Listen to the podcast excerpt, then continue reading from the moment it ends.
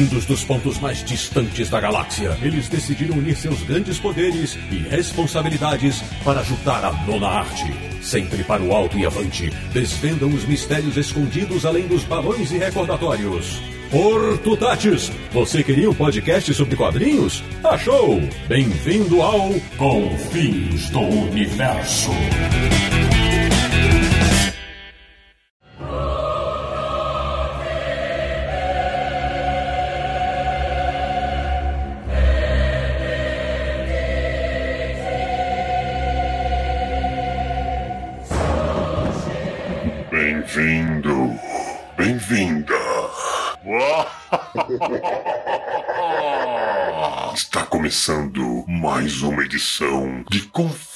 Universo, o podcast que é o terror da concorrência quando o assunto é história em quadrinhos. Que é o podcast do Universo HQ, o site que desconhece o medo www.universohq.com e o programa de hoje vai deixar nossos ouvintes aterrorizados. Sai pra lá! Que medo! Eu sou o Sidney Guzman, falo de São Paulo e farei essa gravação munido de água benta, crucifixo, balas de prata, estacas e tudo que eu tiver direito. De Petrópolis, do Rio de Janeiro, o capeta em forma de guri. O cara que comprou um sobretudo igualzinho ao do John Constantine. Agora só falta ele aprender umas bruxarias. Samir Naliato. Hoje vai ter muitos arrepios e calafrios. Por falar nisso, da República de Piranga em São Paulo, o homem que é um verdadeiro calafrio ambulante, Marcelo Naranjo. Não entendi o por falar nisso, mas o fato é que terror de verdade não ter mais espaço para guardar gibis. De Luxemburgo da Europa, o cara que já foi morador de castelos suspeitos na Romênia, ou seria na Transilvânia. Sérgio Codespot. Eu sobrevivi ao castelo de Frankenstein. Ó, oh, falaremos disso. Começando o timaço de convidados dessa edição, voltando ao nosso programa depois do sucesso na estreia. Ela, que diz que mora na Vila Monumento em São Paulo, mas na verdade é a dama do Martinelli. Marcela Godoy. Boa noite, ouvintes queridos. Ai, tô adorando hoje, Sidão. Agora do Belenzinho em São Paulo, estreando no Confins do Universo, o mais legítimo sacerdote de Cutulo no Brasil, Rafael Fernandes, meu velho, bem-vindo. Olá, estou aqui para fazer a vez dos cultistas das trevas. E para fechar o timaço de convidados desse episódio, retornando ao nosso podcast, falando do bairro de Santana, em São Paulo, ele que conhece por dentro a cripta do terror. Franco de Rosa, meu amigo, bem-vindo. Agora deixa o Franco falar, né? Já foi pros extras mesmo? Tem um sarcófago aqui em Santana, perto do Chora Menino, que é o nome do cemitério. Pois bem, meus amigos, aproveitando o Halloween, este Confis Universo vai ser todo dedicado aos quadrinhos de terror. Prepare-se para ouvir histórias horripilantes de um dos gêneros mais contemplados e contestados da arte sequencial em todos os tempos. Então, ouça esse programa de luz acesa. O papo começa antes que você possa gritar por socorro.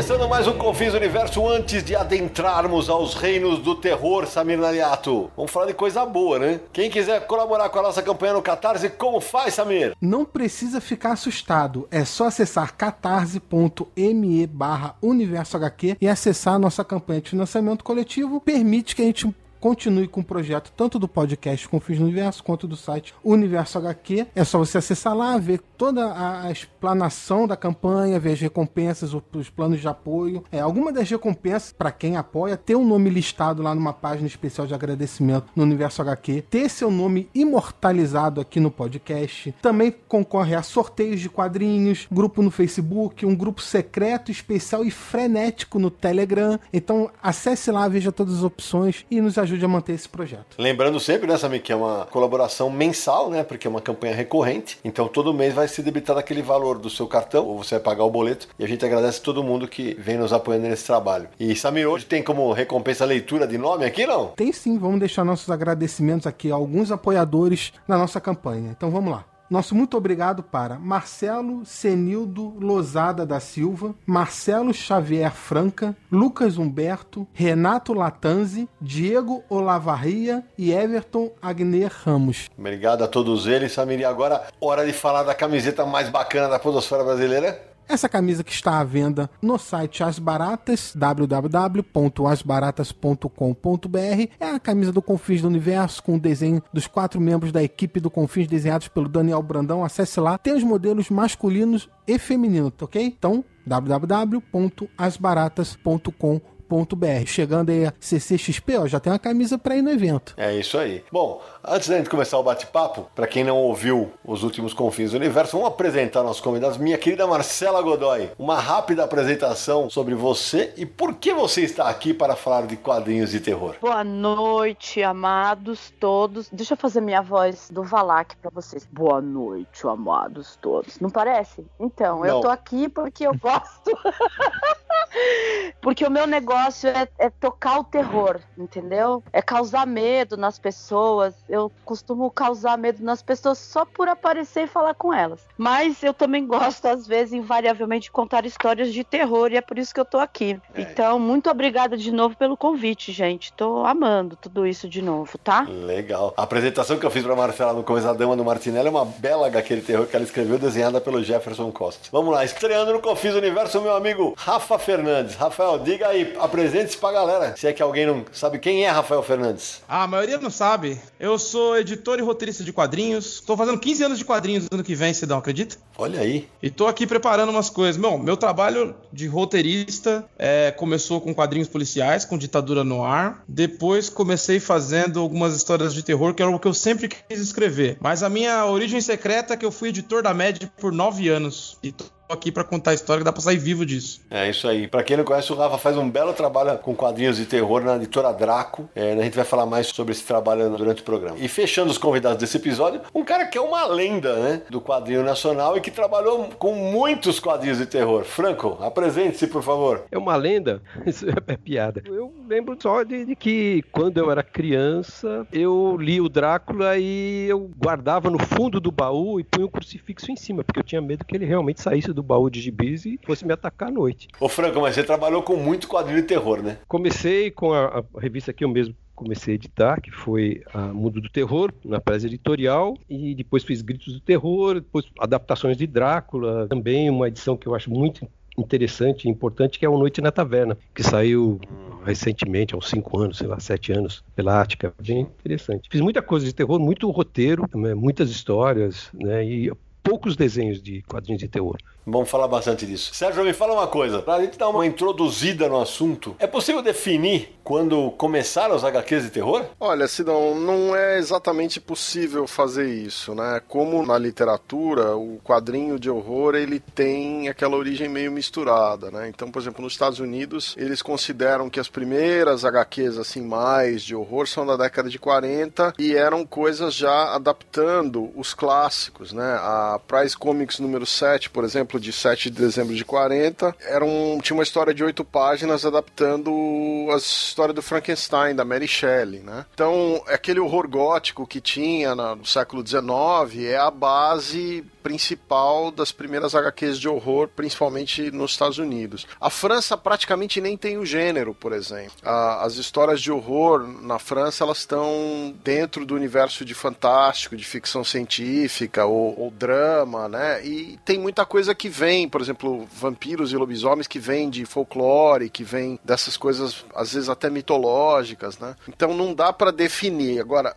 começou mesmo na, com, com essa Prize Comics, que eles consideram uma das primeiras HQs. Depois tem uma editora chamada Gilberton, que publicava a revista Classic Comics, e aí você tem adaptações, por exemplo, do Dr. Jekyll e Mr. Hyde, do Robert Louis Stevenson. Você tem a Lenda do Cavaleiro Sem Cabeça, né, que é uma outra HQ que é uma das precursoras, uma adaptação dessa história. A, a, a partir daí, por volta de 47, você começa a ter as primeiras HQs, é, revistas mesmo, dedicadas a quadrinho de horror. Tinha uma editora que lançou uma revista Eerie em 1947, a editora Avon. Não é a Eerie famosa, né? É uma revista anterior. Depois disso, inclusive já era, essa revista já tinha participação, por exemplo, do Joe Kubert e do Fred Kida. Mais para frente você vai ter uma outra editora lançando uh, um outro título chamado Eerie. A editora chamava Eerie e a Warren Publishing ia lançar a revista Eerie, então também tem aí uma, uma confusãozinha que depois a gente pode falar mais na, na quando a gente estiver discutindo as, as HQs de horror. E basicamente você tem os monstros clássicos, tanto os monstros do cinema, né, da Universal, uh, eles tiveram um papel importante dentro do quadrinho americano de horror, quanto os personagens da literatura todos, de mais de ouro, o próprio Edgar Allan Poe, né, que tem um papel importante para fazer o, o, material de horror. Só fazer um comentário, Sérgio, um segundo. Vai lá,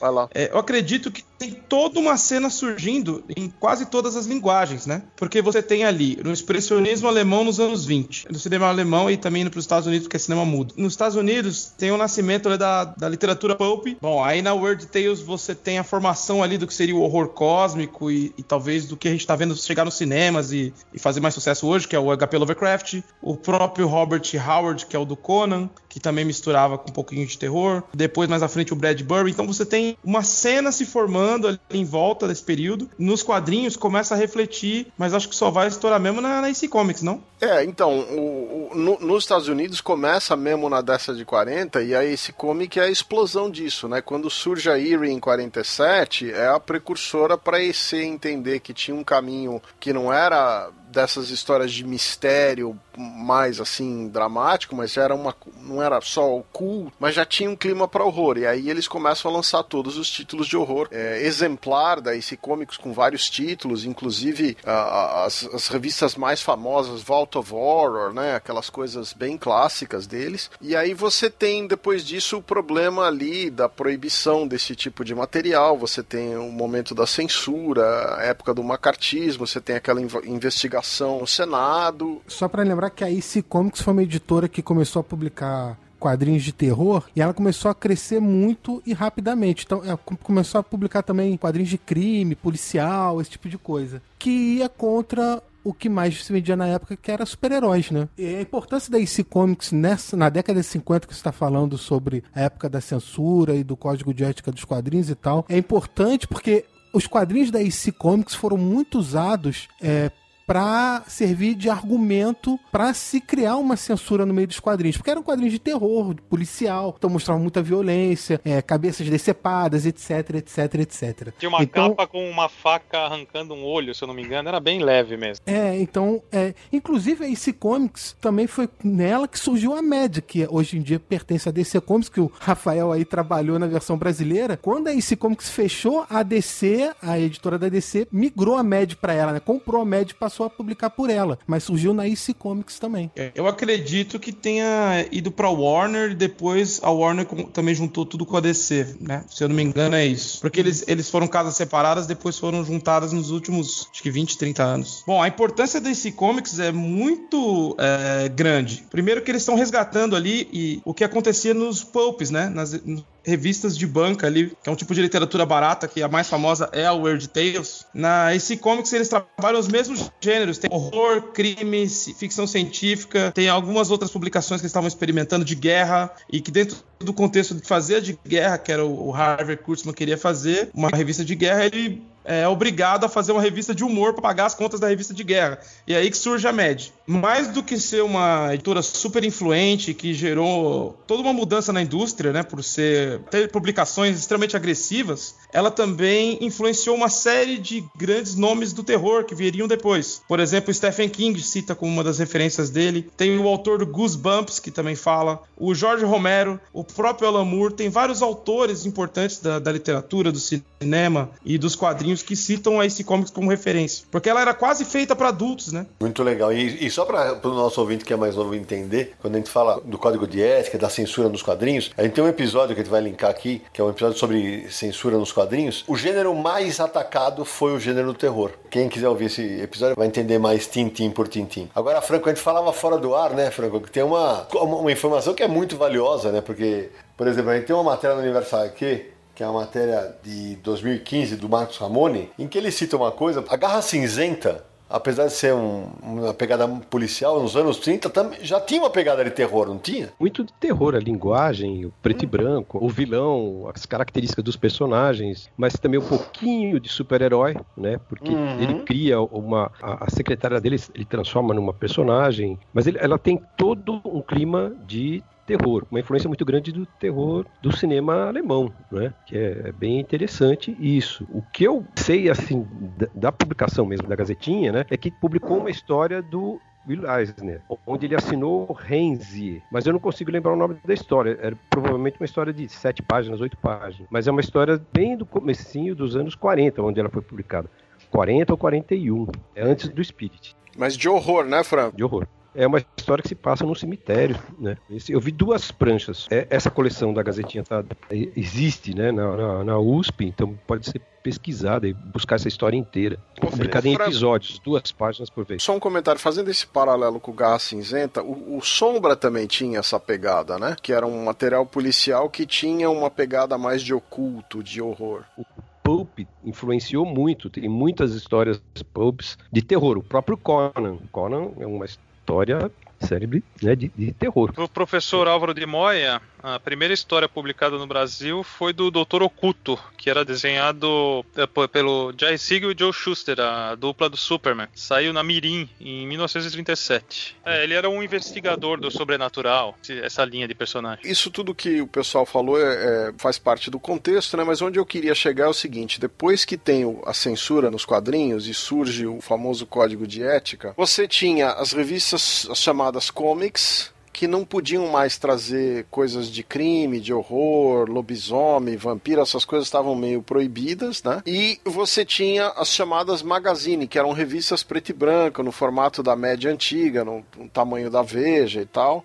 E essas revistas, como eram magazine, elas não precisavam do Comic Code. Então, muitas revistas de horror surgiram no final da década de 60 e na década de 70 nessa pegada nos Estados Unidos. A Warren tem duas revistas muito famosas, que é a Eerie e a Creepy, que no, no Brasil foram usadas como base para a revista Cripta, né? Parte desse material tinha parceria com as Seleções Ilustradas da Espanha, que era um estúdio com representava vários artistas, e ao mesmo tempo a própria Marvel tinha um período que eles tinham uma série de magazines que vinha com, inclusive com o logo da Curtis Publications, que tinha histórias do Drácula, histórias de horror diversa, tinha uma série de publicações de horror, formato magazine, tudo em preto e branco. E aí não precisava do Comic Code. Aí, o, o, com a liberação do código, mais ou menos na década de 70, as revistas de linha começam a ter mais acesso a publicar material de monstro, de, de vampiro, de Frankenstein, lobisomem, que essas coisas estavam proibidas. E aí você tem, de novo,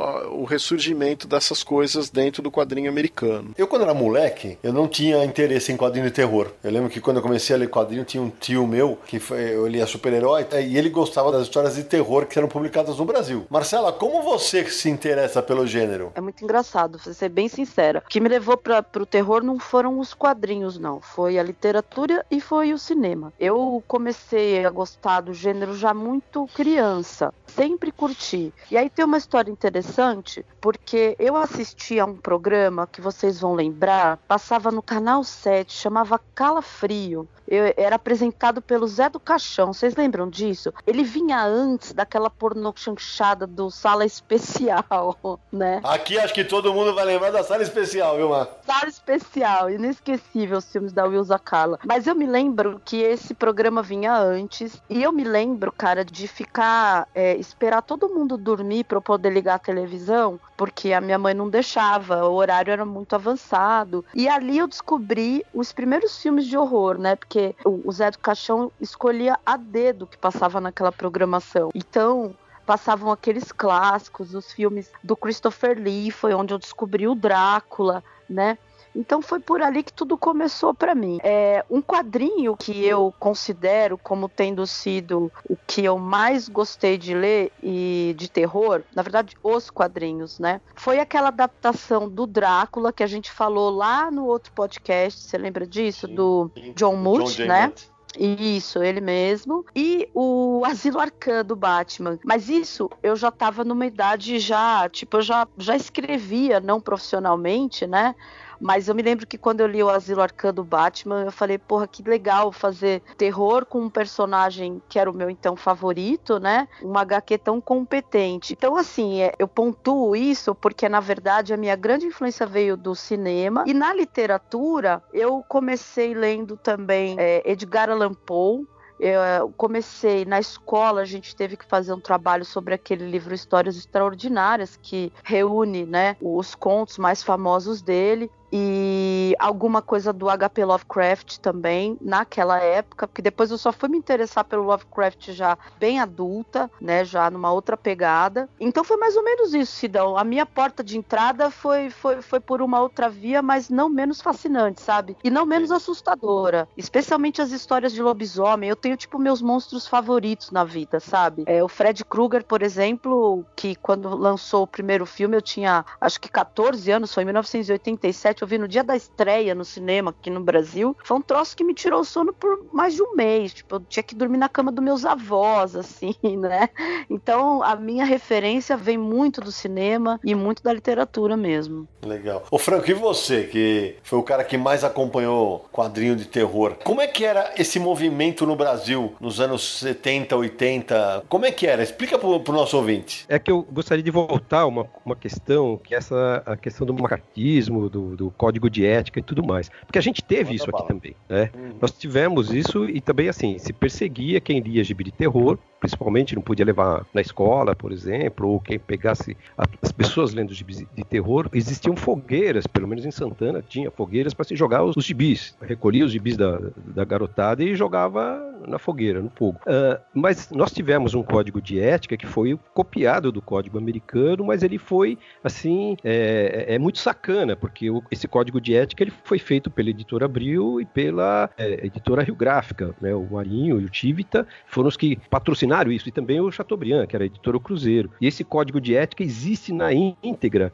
no livro Quadrinhos para Quadrados e agora na versão Quadrinhos para Quadrados e Redondos. É, eles fizeram isso porque os gibis de terror incomodavam comercialmente. Eles vendiam, se somasse todas as editoras paulistas que publicavam quadrinhos de terror, davam um número grande, atrapalhava a venda do Pato Donald, do Fantasma e de outras coisas, né? De outros, de outros quadrinhos, do Gasparzinho e tudo mais. Então a gente tem que ver também por esse prisma e é nos anos 60 que acontece isso, uhum. né, quando 10 anos depois praticamente do que tinha acontecido nos Estados Unidos. Ô Franco, eu tenho uma curiosidade para acrescentar em cima do que você falou. O gênero do terror era tão forte, o pessoal que já leu alguma coisa sobre o Maurício já deve saber disso. O Maurício, a primeira vez que ele vai tentar publicar um quadrinho, que ele vai na editora Continental, procurar o, o Jaime Cortez, era uma editora que publicava muito terror. O Maurício queria publicar numa revista, ele fazia a tira do bido no jornal, e ele vai lá e, e conta essa história. Ele fez uma aqui chamada A Coisa, que diz que era tão ruim que podia chamar A Coisa mesmo, né? Aí diz que o, ele mostra pro Jaime Cortez, vê a assinatura, não és o, o gajo que faz o, o cachorrinho na folha? É, então por que me traz essa merda? Traz o cachorrinho que eu publico.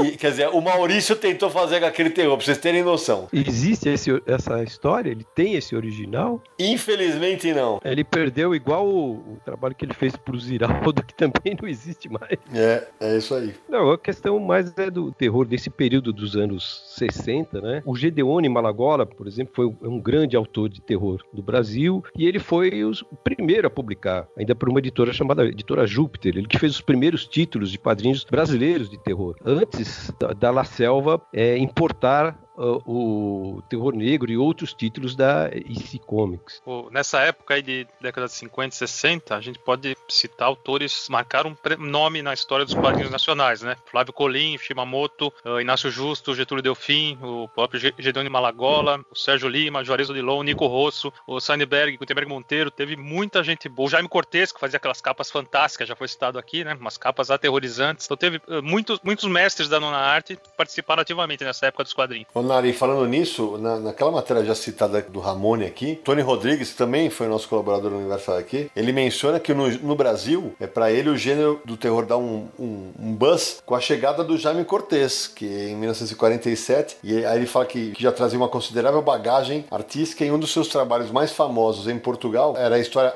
Espíritos Assassinos. E é por isso que o, o Ja- o Jaime Cortez trabalha tanto no gênero. O Cortez sempre publicou muita coisa de terror mesmo. É o mestre de terror, mestre de todos nós, desenhistas. E, e ele, o curioso assim que também tinha um outro desenhista e gráfico, que era o Miguel Penteado, né? Sim. Os dois foram sócios na editora Continental Outubro, que eu confundo as duas. Em, em certos momentos é difícil saber quem fez a capa. Se não olhar a assinatura, a gente não sabe se é do Cortez ou do Penteado. E também é curioso é que os dois são modelos das capas. A maioria das capas dos Drácula, é a própria cara do Cortez está lá estampada, né, transformada em Drácula. né? Isso no período da comecinho dos anos 60. Ô Franco, mas nessa época, que é, é a época de ouro pro quadrinho de terror nacional, como é que era o mercado? É, Pagava-se bem para esses desenhistas? As pessoas conseguiam viver de quadrinhos? Porque, tinha, porque chegou a ter 30 títulos de quadrinhos de terror no Brasil. É, ou, ou até mais, né? Mas o que eu sei bastante de, de coisa de terror daquele período por conviver com o Colonese Valmir Amaral, por exemplo, que fez pouca coisa de terror, mas ele frequentava as editoras paulistanas, né? E eles disse que assim não se pagava muito, mas só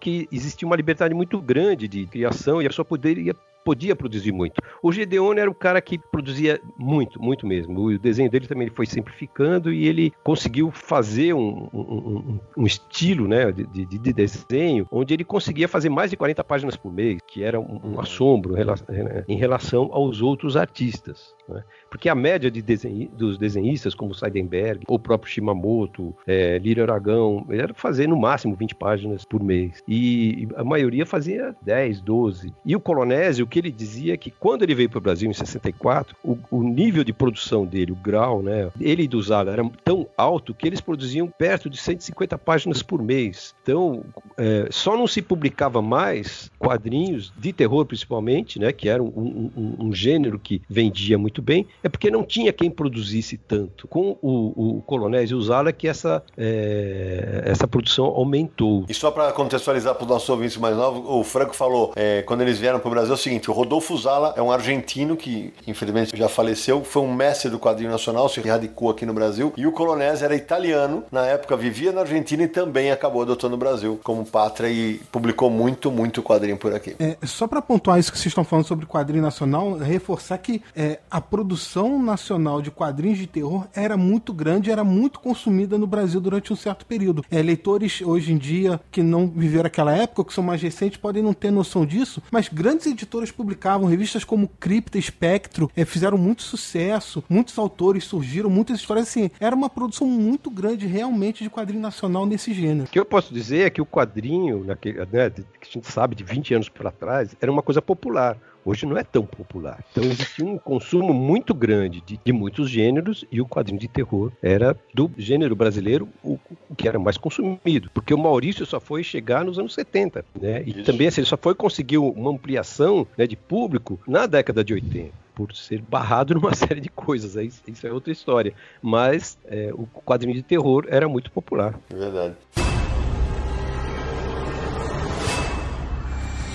E você, Rafa, como é que descobre os quadrinhos de terror? Essa história toda tem muito a ver com como eu comecei a ler. Minha mãe sempre me incentivou muito a ler, desde os três anos de idade, me dava livros infantis e tal, muito conto de fada, Mil e Uma Noites, essas coisas. E eu sempre me interessei ali em, em ouvir as histórias. Minha mãe conta muitas histórias, é uma pessoa muito boa de inventar coisas. A minha maior influência como contador de histórias é a minha mãe. E ela adora aqueles causos meio de cordel. Então, provavelmente, as primeiras histórias que eu ouvi de terror tenham sido pela boca da minha mãe. Né? Eu lembro de uma série de histórias assim, bem, bem típica da literatura de cordel. Como aquela coisa, escorpião nas costas de algum animal atravessando um rio. E aí, no meio disso, sempre contava alguma história de alguém que voltava dos mortos para se vingar. Tinha umas coisas assim. Pra gente que era criança, ela contava porque era muito comum isso no pessoal ali do Nordeste. Minha mãe é alagoana e meu pai é pernambucano.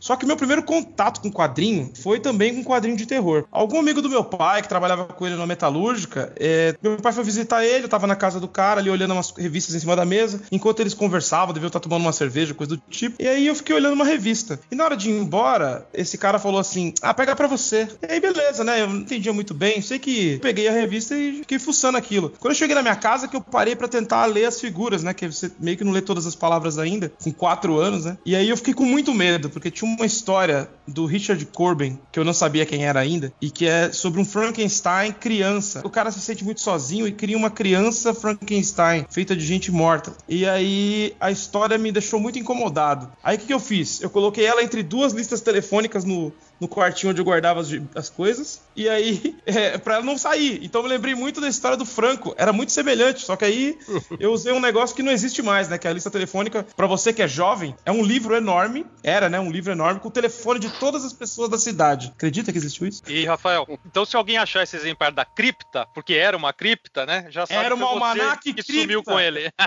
era uma almanac cripta, eu tenho até hoje, aquela colorida. Era, era, inclusive, eu ganhei uma cópia do Lilo. O Lilo foi me dar uns quadrinhos, eu falei, bicho, tu tá me dando. Primeiro gibi que eu ganhei na minha vida em perfeito estado. Fiquei super emocionado. Obrigado, Lilo. Só pro nosso ouvinte entender, o Lilo é o Lilo Parra, roteirista de quadrinho nacional dos bons. Posso fazer um, uma parte aqui? A cripta que vocês estão falando era a cripta que publicava material das revistas Eerie e da Creepy, né? Da Warren Comics. Isso, da RG. Da RG, né? E que as capas eram todas pintadas, a maioria delas ou era dos espanhóis ou dos americanos mesmo. Era um material bem bacana de se ver na banca. Isso, é. Não é a, não é a cripta do terror que vai ser publicada depois pela Record. Essa eu tenho uma história bem triste. Eu sou fanático na cripta da IC Comics. Sou doente por aquilo e tava trabalhando uhum. numa editora tempo atrás. O meu sonho era publicar isso. E aí fiz uma proposta pro meu chefe: olha, eu quero publicar esse troço. E é o quadrinho que influenciou tudo, é o quadrinho de terror fundamental, assim. Você quer entender o assunto, é esse quadrinho. Vamos publicar? Isso vai fazer a diferença? Poxa, ele ficou super empolgado. Eu falei: é hoje, consegui. Entrei em contato, consegui o contato da família do Will Gaines com a filha dele, que é uma coisa que não existe mais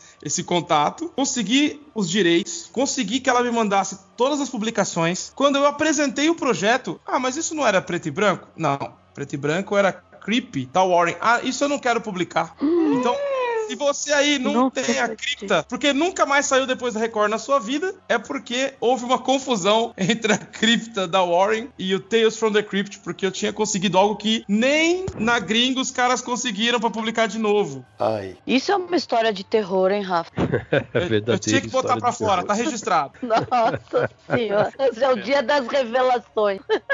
Mas tem, existe uma outra cripta que foi feita pelo Rubens Luquete e pelo Nico Rosso. Saíram três ou quatro exemplares. Formato maior, é, editora Prelúdio, nos anos 60. E eram histórias muito bem feitas e muito bem desenhadas, muito bem escritas e desenhadas com uma técnica diferente. O Nico Rosso usava uma textura diferente com crayon misturado num papel especial que dava um efeito de preto e branco muito diferente. Era bem interessante. E, e revistas que vendia absolutamente tudo. Parou por questões de direito autoral mesmo. Só para complementar, o Sérgio falou um pouquinho da cripta, mas uh, eh, para o ouvinte que está conosco, publicou simplesmente no Brasil em histórias de terror nomes como Neil Adams, Estevam Maroto, José Ortiz, Paul Neri, Benny Wrightson, Luiz Bermejo, uh, Doug Monch, Bud Lewis, Ash Goldwyn. Assim, na época chamavam de revista dos enlatados, que é uma sacanagem, porque essa revista era muito boa e marcou época no, no, no gênero no Brasil. É uma bíblia, Gente, né? Que horror. Bíblia do eu terror. Olha, eu tô passando vergonha aqui, porque eu tô ouvindo vocês falarem. Eu praticamente realmente não li nada disso daí. Eu fico até pensando como que eu posso fazer quadrinho de terror hoje, tendo tido uma formação tão diferente dessa que vocês todos tiveram. Juro, tô aqui assim me sentindo horrível.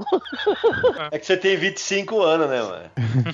E você teve vida pessoal. Era, era, era essa deixa, na verdade, que eu queria. Você revelar a minha idade verdadeira. Não os 206 anos que eu tenho que não li, mas os meus 23 anos de idade completados agora no último dia 21 de junho. Obrigada, Sidão. 23 em cada canino. Você fica quieto, Sérgio. Ninguém te chamou na conversa, tá? Fica aí em Luxemburgo, ok? Mas tem uma observação que eu acho interessante para Marcela, que nos anos 60 o Gedeone fez duas séries, né, além de antológicas, maravilhosas, muito bem feitas. É a Múmia e o Lobisomem. As duas séries foram desenhadas pelo mesmo artista, o Sérgio Lima. E o que eu achava curioso é que essas essas séries elas eram lidas por mulheres, consumidas por mulheres, que liam fotonovelas, que era uma outra coisa, né? Mas eh, séries que tinham um envolvimento romântico no- no- nos temas e a história tinha uma certa continuidade, que era uma coisa que os quadrinhos de terror não tinham. Sempre eram histórias curtas. E o Gedeone fez essas duas séries que assim duraram mais de 10, 12 edições, né? E é uma coisa curiosa pra mim, né, no caso, assim, como moleque que via assim que as meninas, principalmente che- eh, o gibi de terror, que era em preto e branco, odiavam. E no caso, várias colegas, né, liam essas duas revistas. Ô Naranjo, você que é o rei do sebo, essas revistas mais antigas que o Franco tá falando, você, eu sei que você tem várias delas, são fáceis de serem encontradas ainda hoje? Imagina. Qual a chance? O Franco ele tem tudo numa caixa que ele tá pra, pra me dar de presente há 15 anos. 15! Primeiro Fast Comics, ele falou: tem uma caixa pra você, Naranjo, ó. Porque não se encontra, Cidão. Se encontra Naranjo, assim. e- 200 ele vendeu um. pra mim a cripta completa e a calafrio completa. Caixa do Naranjo tem 15 anos, é bem uma caixa de terror, né? Porque é cheia de teia de aranha, lagartixa, barata, tudo aqui. E ela, o pior é que é uma caixa que dá cria, sabe? Tem uma, duas subcaixas, terceira caixa. Não, e o Naranja esperou esse programa, por isso que ele gostou que eu convidei o Franco, gente. É porque ele queria cobrar o Franco. É, olha, a, dis- a distância de Santana pro Ipiranga é a mesma, de um lugar para outro, né? A gente tá falando de quadrinhos de terror antigo pra encontrar, que é difícil, sebo e tal, mas quem quiser é, ver algum desses materiais que eram lançados nos Estados Unidos da década de 60, as edições mais recentes, tem a Devir, que publicou uma antologia da Creep, foram quatro volumes, A- o primeiro volume em 2012, de lá pra cá foram ao total de quatro volumes. Parece que a aceitação não, não foi muito boa, deve parar no quarto volume, mas traz muitas histórias de muitos autores de destaque naquela época, autores americanos que produziram esse material, então vale a pena procurar pra conhecer. São quadrinhos em preto e branco, né? Tudo como era naquela época mesmo e publicados aqui em, em antologia de edições maiores de 250 páginas, enfim. Isso, é a Creepy Contos Clássicos de Terror. E eu, eu costumo dizer que essa coleção, pra quem quer desenhar quadrinhos, cara, é, o, o que tem de grande nome do, do cenário americano, tem até Steve Ditko, tem Neil Adams, tem até John Byrne tem nessa, não sei se só nessa coleção, porque também tem uma coleção da Mitos, que é a Cripta, que teve quatro volumes também, o primeiro em 2011, o primeiro e o segundo em 2011, o terceiro em 2014 e o quarto em 2015. Cortesia dessa informação, cortesia da- do Guia dos Quadrinhos, meu amigo Edson Diogo, sempre um trabalho importantíssimo que vale ser mencionado. Só pra dar sequência no vocês dois estão falando, você e o Samir, essas coletâneas que saíram aqui, elas se baseiam na Dark Horse, que republicou Eerie e Crypta, tá republicando na íntegra em encadernados, né? E na própria Fantagraphics, que está publicando o material da EC Comics, em edições especiais, temáticas, o material de horror, o material de crime e tal, mas sempre puxado para esse lado mais do, do material DC que ficou famoso. As coleções são em preto e branco, com as capas originais, é um material bem legal. E divididas por autor, né? E não por publicações. Exato. Uma coisa que eu queria comentar, respondendo a pergunta que o Sidão fez, eu sou meio rato de sebo, meio que nem um naranjo, né? Por muito tempo, minha vida toda, é, principalmente na minha infância, eu tive contato com os quadrinhos através de quadrinhos usados. Tanto que quando eu encontro um trabalho meu no sebo, eu fico emocionado, que é como se completasse o ciclo, né? Eu- muitas pessoas olham o quadrinho dele no sebo e pensam que droga, a pessoa não curtiu. Eu já penso, poxa, alguém que não pode comprar vai comprar por um preço mais barato. É o ciclo se completando, né? Pra mim. É, e eu sempre procurei quadrinhos de terror. São os mais difíceis. Você conseguiu uma edição da Sobrenatural, da Spectro, daqueles quadrinhos da Block que tinha da Frankenstein, da Múmia. Tem coisa que eu vejo o Franco falando que eu nunca vi. E eu frequento a Comic Hunter, os sebos mais ratos, mais de doente de todos, né? O abraço aí pro Celso. Sempre separa material para mim de terror e tal, mas muitas das publicações de terror é, que saíram aqui no Brasil, eu nunca vi pessoalmente. E não sei nem se tem tantas cópias disponíveis para colecionador. Ô Rafa, você falou que hoje muita gente pode comprar por mais barato no sebo? Depende, hein? Dependendo do sebo, paga mais caro. Pessoal, deixa eu complementar uma informação aí do Rafa, complementar e, jogar aí para vocês, né? Eu não era um grande fã de terror quando eu era moleque, né? Mas o que me atraiu nas revistas de terror eram as capas pintadas. Então, você tinha a Tumba de Drácula, você tinha a revista que o Rafa citou, que era o Frankenstein, e você tinha a Cripta, né? É, a Cripta vinha da Eerie e da Creepy, mas a, a Tumba, a Múmia e, e Frankenstein vinham do material da Marvel e era engraçado porque misturava as revistas comic, alguma coisa do material das revistas que eram magazine. E as capas vinham dos magazines, né? Então as capas eram pintadas, lindas, bem diferentes do material de quadrinho normal que você encontrava em formatinho. E eu comecei a ler o gibi de horror daí, né? Porque tinha esse interesse na capa. As décadas. Isso era 74, 75, se não me engano. Posso contar uma curiosidade rápida? Você sabe que boa parte das capas de A Múmia Viva, de Frankenstein e da Block, é, são mockups das capas do Conan. O pessoal raspava o Conan e desenhava o monstro no lugar. Que legal isso aí.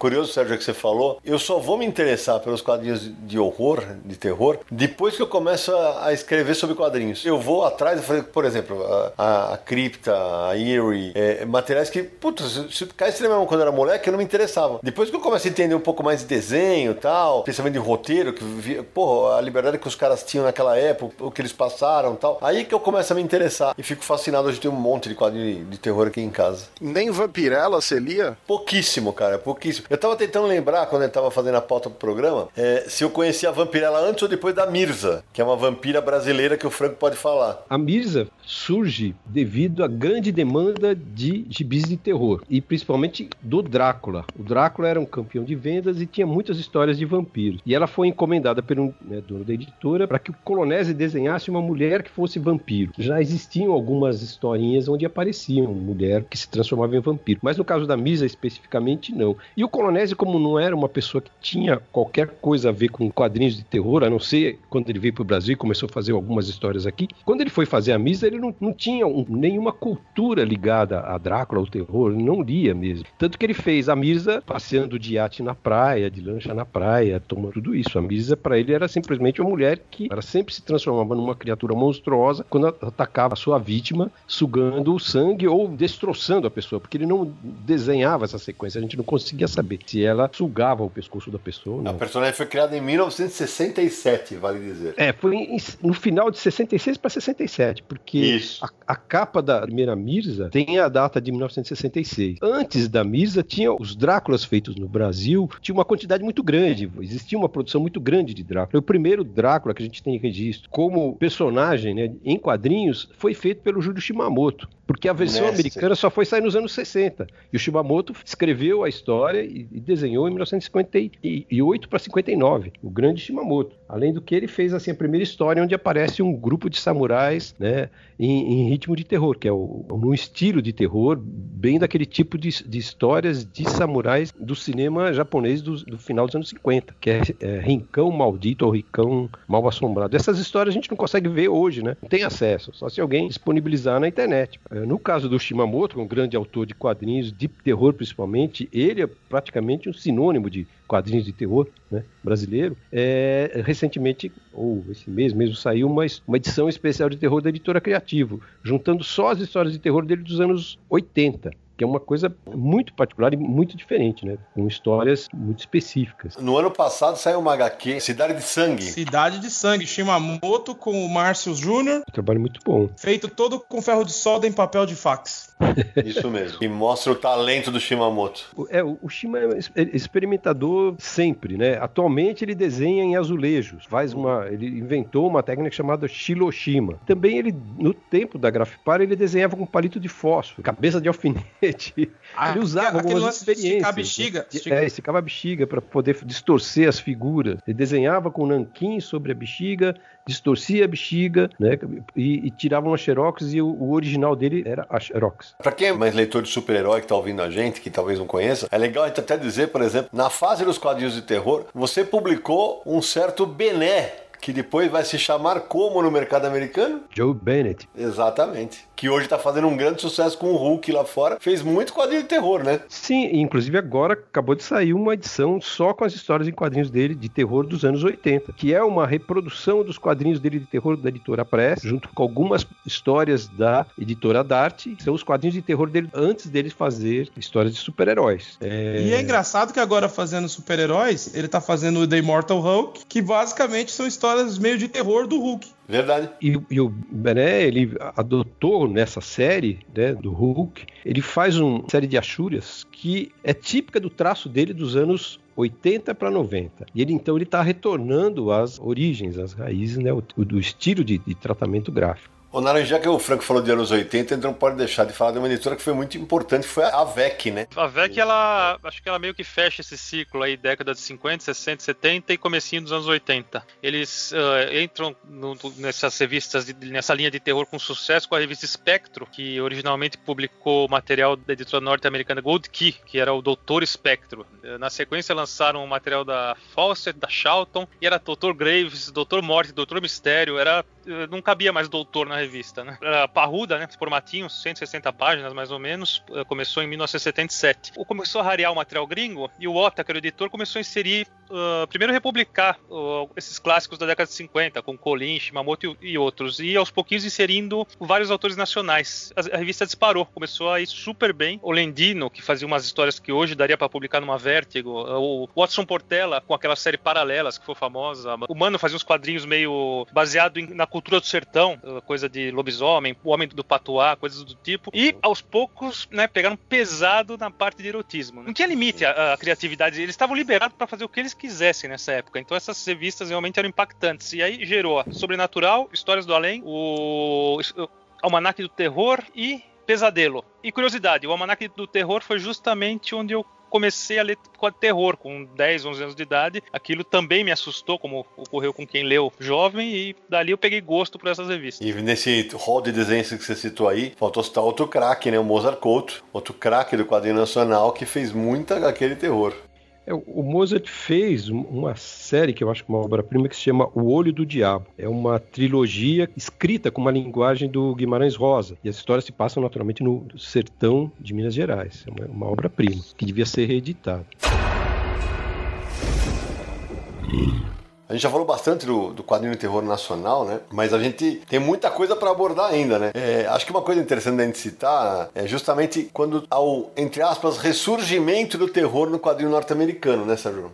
Na verdade, na década de 80, quando o Alan Moore começa a escrever o Monstro do Pântano, as histórias do Monstro do Pântano iniciais são histórias de horror. Vinha na pegada do Bernie Wrightson, né? Era uma, uma, uma revista de monstro, uma revista de horror, e começa a se tornar uma revista que mexe com temas clássicos, tinha umas histórias de vampirismo, tinha umas histórias de magia, de bruxaria. Aos poucos vira um terror bem pesado mesmo, uma coisa mais gótica, mesmo na fase que eles estão fazendo a, a brincadeira com a crise, que ele introduz o, o John Constantine, né, que depois vai ganhar o título Hellblazer, o Alan Moore constrói toda essa situação a ponto de desembocar na Vertigo, né, a, a causa da, da influência da revista do Monstro do Pântano, surge a revista do Sandman, do Neil Gaiman, surge a revista do John Constantine, o Hellblazer, né, e depois o selo Vertigo, e aí um monte de revista de fantasia e de horror dentro do selo Vertigo, e essa é a, a- durante muitos anos vai ser a maior fonte de horror no quadrinho americano e um horror diferente daquele horror da década de 50, né? Era uma coisa que, que era um horror às vezes mais psicológico, era um horror mais trabalhado, inclusive com mais influências literárias diversas, né? E muita gente fez escola nessas revistas, né? Você tem ah, artistas e escritores importantes eh, trabalhando nesse material. O, o Neil Gaiman é o maior exemplo assim, fora o Alan Moore, Neil Gaiman talvez seja o maior talento que se firmou nesse cenário, nesse período aí. Mas você tem o Mike Drinenberg, você tem John Tottelbin, você tem Stephen Bissett, você tem muita gente boa fazendo essas revistas, né? Jamie Delano, o Kelly Jones depois vai fazer o Deadman com uma pegada de terror. Então, essa fase proto-vertigo, eu acho que é uma das mais ricas. E é o, é o que fez mais a minha cabeça como roteirista. Tanto essa fase quanto o começo da Vertigo, né? Tudo que tivesse passado pela mão da Karen Berger é, é fantástico para quem gosta de terror, histórias mais pesadas. Acho que é quem, o ideal é você curte quadrinhos de terror, colecionar tudo que a Karen Berger pôr a mão. É, só para quem é ouvinte mais novo, só para contextualizar, Karen Berger foi editora da Vertigo durante muito tempo, é responsável por vários desses sucessos aí. O Rafa bem mencionou, é uma baita editora de quadrinhos. Muitos desses materiais da Vertigo começaram a sair no Brasil também pela Abril, começando com o Monstro do Pântano, Sandman pela Globo, mas a Abril chegou até a publicar uma revista mensal chamada Vertigo. É verdade. E na capa tinha o John Constantine ensanguentado, com uma faca na mão, com uma cara sociopata, enfim. E existe até uma lenda nessa revista que dizem que o cancelamento dela não se deu por causa de vendas baixas, que é o principal motivo que revistas são canceladas, mas sim porque era uma revista que era distribuída para banca, no meio daquelas revistas tudo super-heróis, uma revista com esse perfil não teria agradado a cúpula da Abril por causa do seu teor, que era muito diferente e tal, e a revista teria sido cancelada por causa disso. São, dizem, né, nos bastidores. Essa não tem como confirmar. Você é dessa época, né, Marcela? Então, eu tava aqui esperando. Eu, essa foi a escola que eu frequentei. Tudo aquilo que eu não consegui ler quando eu era criança, por falta de acesso mesmo, por não frequentar a banca, eu fui descobrir nessa, no começo da década de 90, né? Depois que eu comecei a ler, e, e foi o que ali, lendo principalmente Neil Gaiman, foi onde eu tive certeza que, que era o que eu queria fazer, sabe? Então, quando eu fui apresentada ao Sandman, a gente falou no outro podcast sobre o Batman e aquele título Legends of the Dark Knight, que era um conto de Batman. E eu me lembro que nessa coleção tinha uma pegada Batman meio terror, assim, sabe? E, e eu adorava ler contos, mas para essa pegada de terror, né? E como o Rafael bem colocou, tudo que passou pela mão da Karen Berger era escola para quem faz quadrinho de terror. Pelo menos eu acho que dessa minha geração de roteiristas, da qual o Rafa também tá dentro, né, Rafa? Que a gente Sim, regula aí de é. idade, eu acho. Eu tinha parado de ler quadrinhos com a saga do clone e com o aumento das revistas, lembra quando teve a formato premium? E aí eu voltei a ler com Brainstorm e as publicações da Vertigo e virei um fã maluco. Aí comecei a procurar tudo. Tinha um amigo que, o Devanir, chegou para mim e falou: Ó, cara, você tem que ler O Monstro do Pântano. Aí eu consegui comprar uma coleção, depois li o Sandman e tudo veio. E eu falei: Isso é quadrinho, o resto eu preciso repensar, mas isso é o quadrinho que faz a minha cabeça, sabe? Mas- eu acho que é isso mesmo. Eu acho que você tocou num ponto central pra mim. Você sabe que foi muito louco que quando eu descobri a Vertigo foi quando eu parei de ler quadrinhos de super-herói. Eu tenho um hiato na minha vida, eu só mantive meu contato com o Batman, porque eu sou louca por ele até hoje. Mas assim, tudo que eu deixei, eu me apaixonei pela DC é, através da, assim, por meio da Vertigo, né? Para mim, quando eu vi aquilo, eu falei, velho, isso é o lance. Eu pensei comigo, né? E eu curtia pra caramba. Até então, eu acompanhava os formatinhos da Marvel, publicava X-Men nessa época no formatinho ainda, né? Eu Sim. abandonei todas as storylines, eu abandonei tudo. Não porque,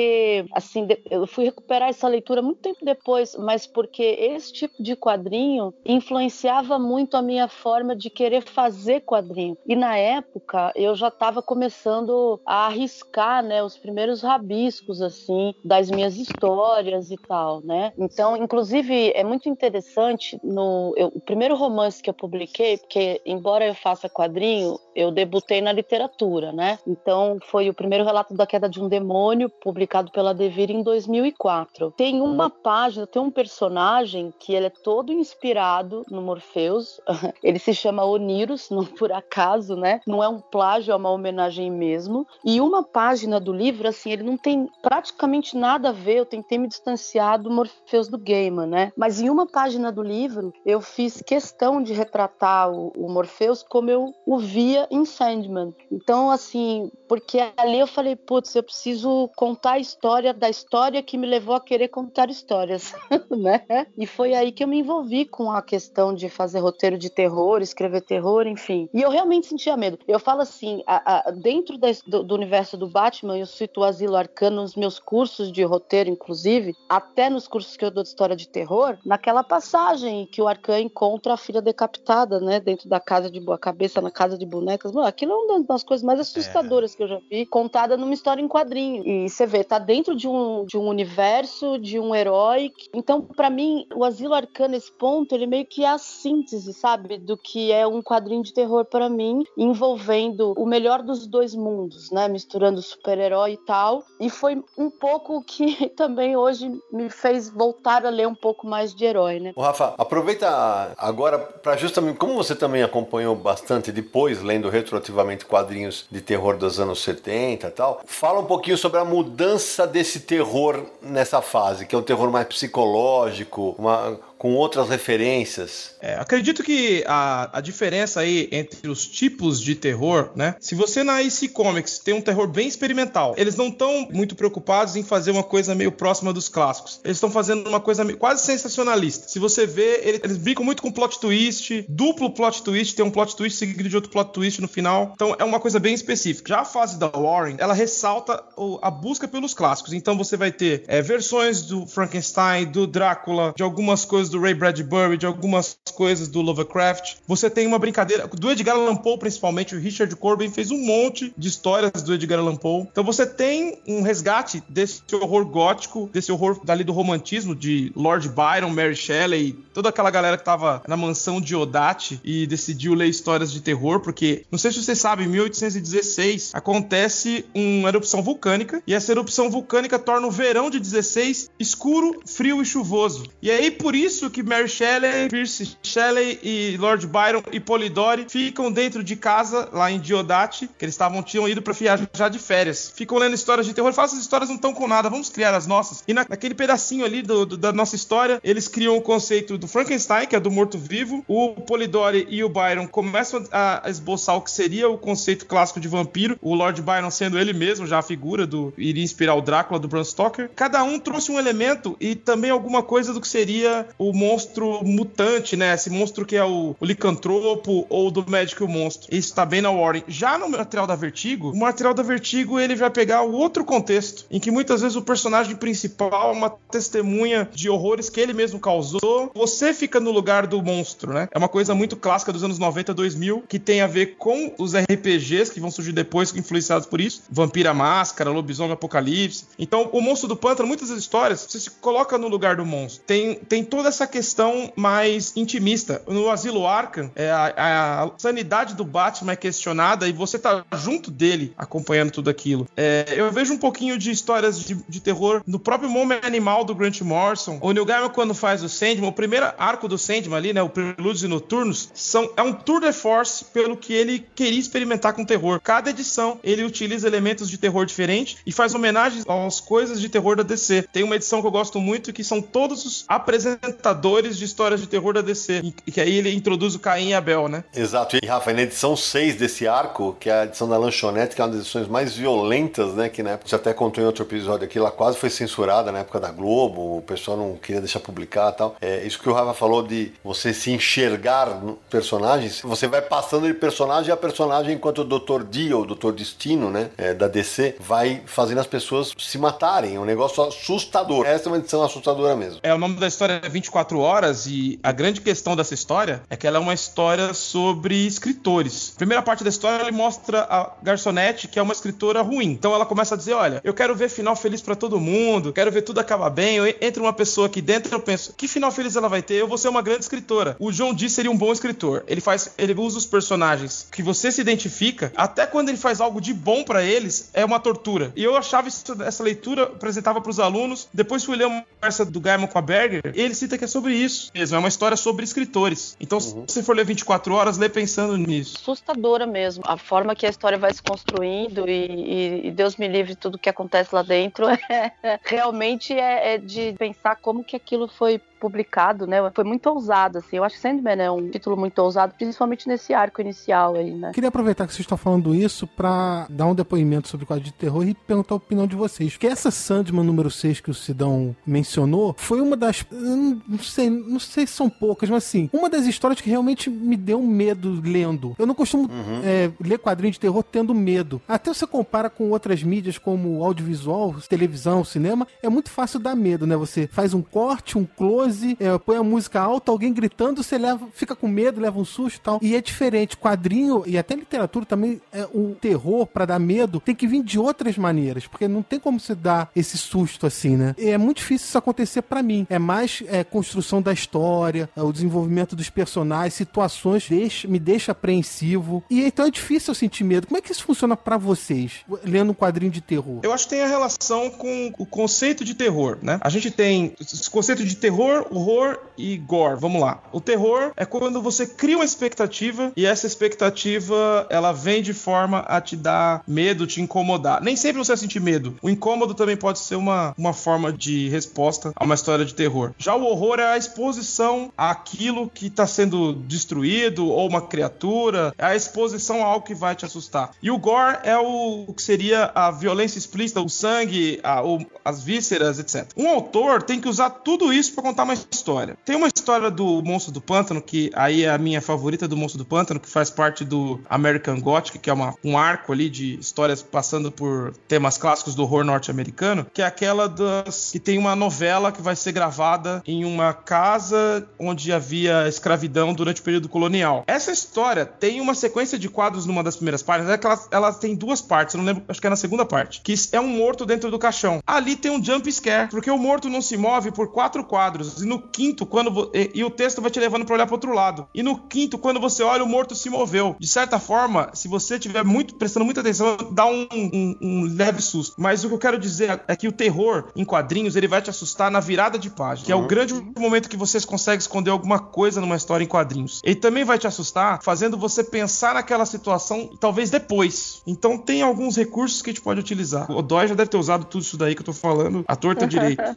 é, então, eu ia falar justamente isso, né? O Rafa fez uma introdução aí que irretocável. Eu tenho uma visão assim bastante concreta de que o terror para mim é construção, independentemente de como. Eu tô falando de forma geral, tá? Numa história em quadrinho, o controle narrativo e essa relação entre texto e imagem, ela precisa ser muito bem colocada para que nem a imagem roube a, a importância do texto e nem o texto roube a importância da imagem. Então, esse, esse equilíbrio entre texto e imagem, quando você está fazendo uma HQ de terror, ele é crucial para que você possa justamente trazer atenção para o leitor para esse tipo de detalhe que o Rafa bem colocou aí nesse exemplo que ele citou. Então, essa questão da virada de página, ela é já uma coisa muito básica para quem faz quadrinho, né? Mas para uhum. quem faz quadrinho de terror, ela seria, vamos assim, o equivalente àquele movimento de câmera em que você de repente se depara com a figura do monstro. Então, é mais ou menos isso como a gente faz. Mas não pode ser só isso, entende? Então, Exato. ao não ser só isso, quais são os outros elementos narrativos que você vai trabalhar? Então, eu penso que, e é uma preocupação que eu tenho quando eu faço as minhas histórias, eu adoro, e isso, assim, é uma coisa que eu curto muito. Quem leu A Dama do Martinelli viu isso, quem leu Noite Branca viu isso em todo o meu trabalho. Eu tenho uma preocupação enorme em não encher a narrativa de muito texto uhum. em momentos que eu sei que a imagem fala muito alto. Então, por exemplo, tem uma sequência em Noite Branca que eu adoro, é uma sequência que o Papa Capim tá dormindo então você tem quatro quadros, se não me engano, se dão,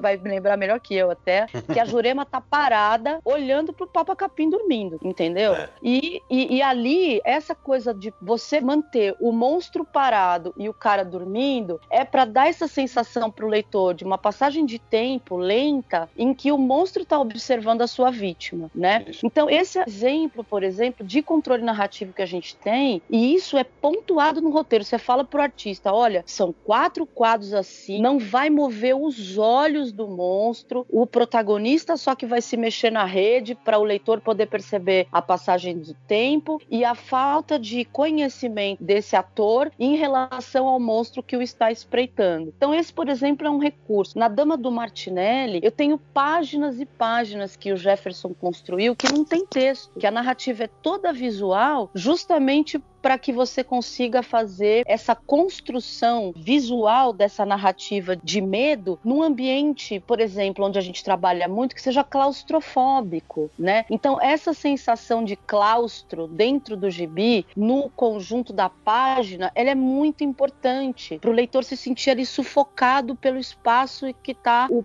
protagonista ali, ou quem quer que seja, né? Vivenciando esse terror. Então, para resumir uma história longa, a gente realmente tem certos meios. E o texto nisso, só para fechar, ele tem um elemento fundamental que é a construção de todo esse esquema mental, entendeu? Que vai permear os ouvidos, vamos dizer, do leitor, no sentido de temperar a imagem que ele está vendo. Por isso que eu penso que esse segredo desse equilíbrio entre texto e imagem é fundamental. Se você pegar, cara, e meter no, no, no, quadro um, um momento que seja importante e no mesmo quadro um texto, um diálogo algo que tenha a mesmo, o mesmo peso de importância, você pode comprometer a sensação, entende? Que você quer imprimir. Então, esse controle narrativo, ele é extremamente importante. E a sutileza, só para fechar, no Fractal, por exemplo, que é uma história policial, tem um elemento sobrenatural. A menina que morre nas primeiras páginas da história assombra o protagonista a história inteira. E só o leitor mais atento é que vai perceber o fantasma dela em várias páginas aparecendo, escondida atrás da cortina e tal. E ele não interage com ela em momento algum. É um elemento que está lá solto para o leitor atento, né? Então, quando a gente escreve, a gente também lembra de para quem a gente está escrevendo. O leitor de graphic novel recebe muito melhor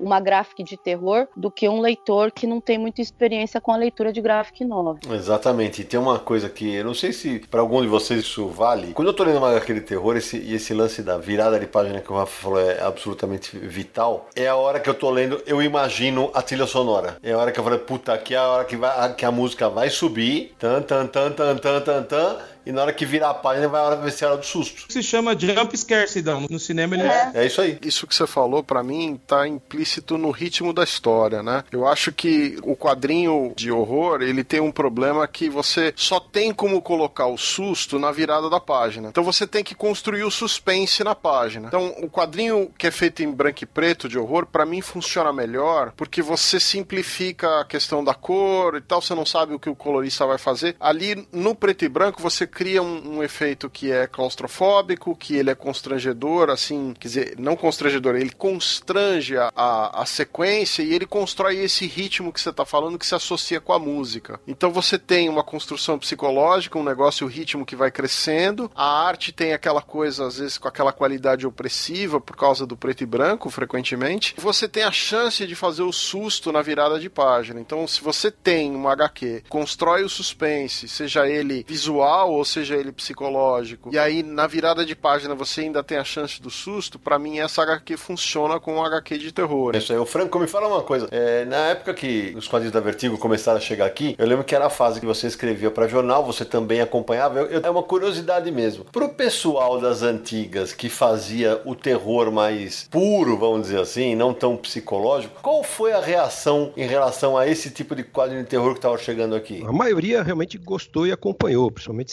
mas a grande maioria dos autores de história em quadrinhos não leem história em quadrinhos, que isso é uma coisa é. grave. Essa é uma questão. O que eu gosto de reportar é o seguinte, que quando a Vertigo estava no auge, nos anos 80, a gente tinha uma revista de terror brasileira que funcionava muito bem, ia muito bem em tudo, duas na verdade, que era a Calafrio e a Mestre do Terror, que fazia um tipo de terror super tradicional com histórias de certa forma irônicas, que o Rafael vai poder dizer exatamente que tipo de terror é esse brasileiro que a fórmula se repete repete. Aliás, é um tipo de coisa que eu gosto de ler até agora porque é, são histórias de 5, 6 páginas e ela sempre tem um final irônico. Uma coisa que eu acho interessante, que não vi, eu não li tantas coisas da Vético, mas li bastante. Mas tem uma coisa que é interessante numa história especificamente de um autor brasileiro, que é o Mano. Uhum. Ele fez uma série chamada Trio Diabólico. São poucas histórias. E realmente é uma história que eu senti medo lendo com 25, 27 anos, alguma coisa assim. E ele não usava esses recursos de narrativa com esses truques que a gente aprende quando faz roteiro. Ele ia colocando coisas nas sequências, sempre que surgia uma coisa nova. E era muito realista. O tipo de história,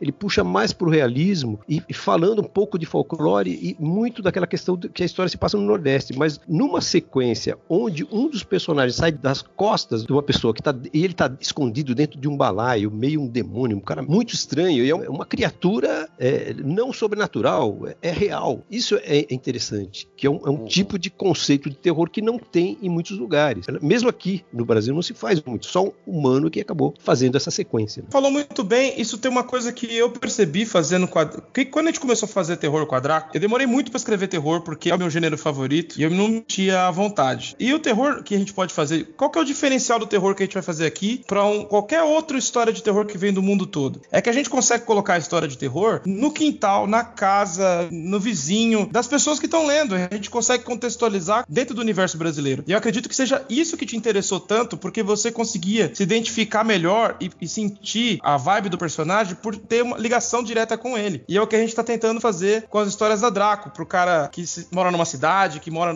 tem uma tia que mora no interior, ele se identifica com o universo do Brasil e com isso a história tem um impacto maior. Então, além dos recursos de narração, isso daí eu acredito que ele tenha sido muito feliz, seja na, na contextualização da história. Afinal, você se identificou com o personagem e ficou preocupado com ele. Sim, acho é bem isso. Mas voltando a essa questão que o Sidney levantou, um escritor de terror, que é um escritor, um autor é, respeitadíssimo, que é o Rubens Duquette, é um, um, cara que gosta de quadrinhos da Vertigo, por exemplo. Mas porque Sim. ele é uma pessoa ligada à literatura, com textos e informações extensas, enquanto que a grande maioria dos autores brasileiros de quadrinhos de terror preferem fazer histórias curtinhas. E, e o Franco, até para deixar um amigo feliz, né? A gente falou bastante da Vertigo aqui e tal, e a gente não citou um, um título de quadrinhos americano que tem uma pessoa aqui que agora, se eu deixar, vai falar durante oito horas e meia. É, a gente tem que falar de Hellboy, né, Sérgio Codespot? Olha, eu confesso para você que eu não acho o Hellboy um título de horror. Esse é, o, é a minha briga com as pessoas. Algumas histórias são. São, é, é verdade, mas o, o, Hellboy ele mistura uma coisa que é pulp com a coisa do monstro, com algumas histórias de horror e com folclore. É isso aí. Eu não consigo achar que é uma HQ de horror. Esse E tem uma veia humorística também no Hellboy. Também. Mas você tem razão, se você me largar aqui falando do Hellboy, é um programa inteiro. Vou ficar quieto.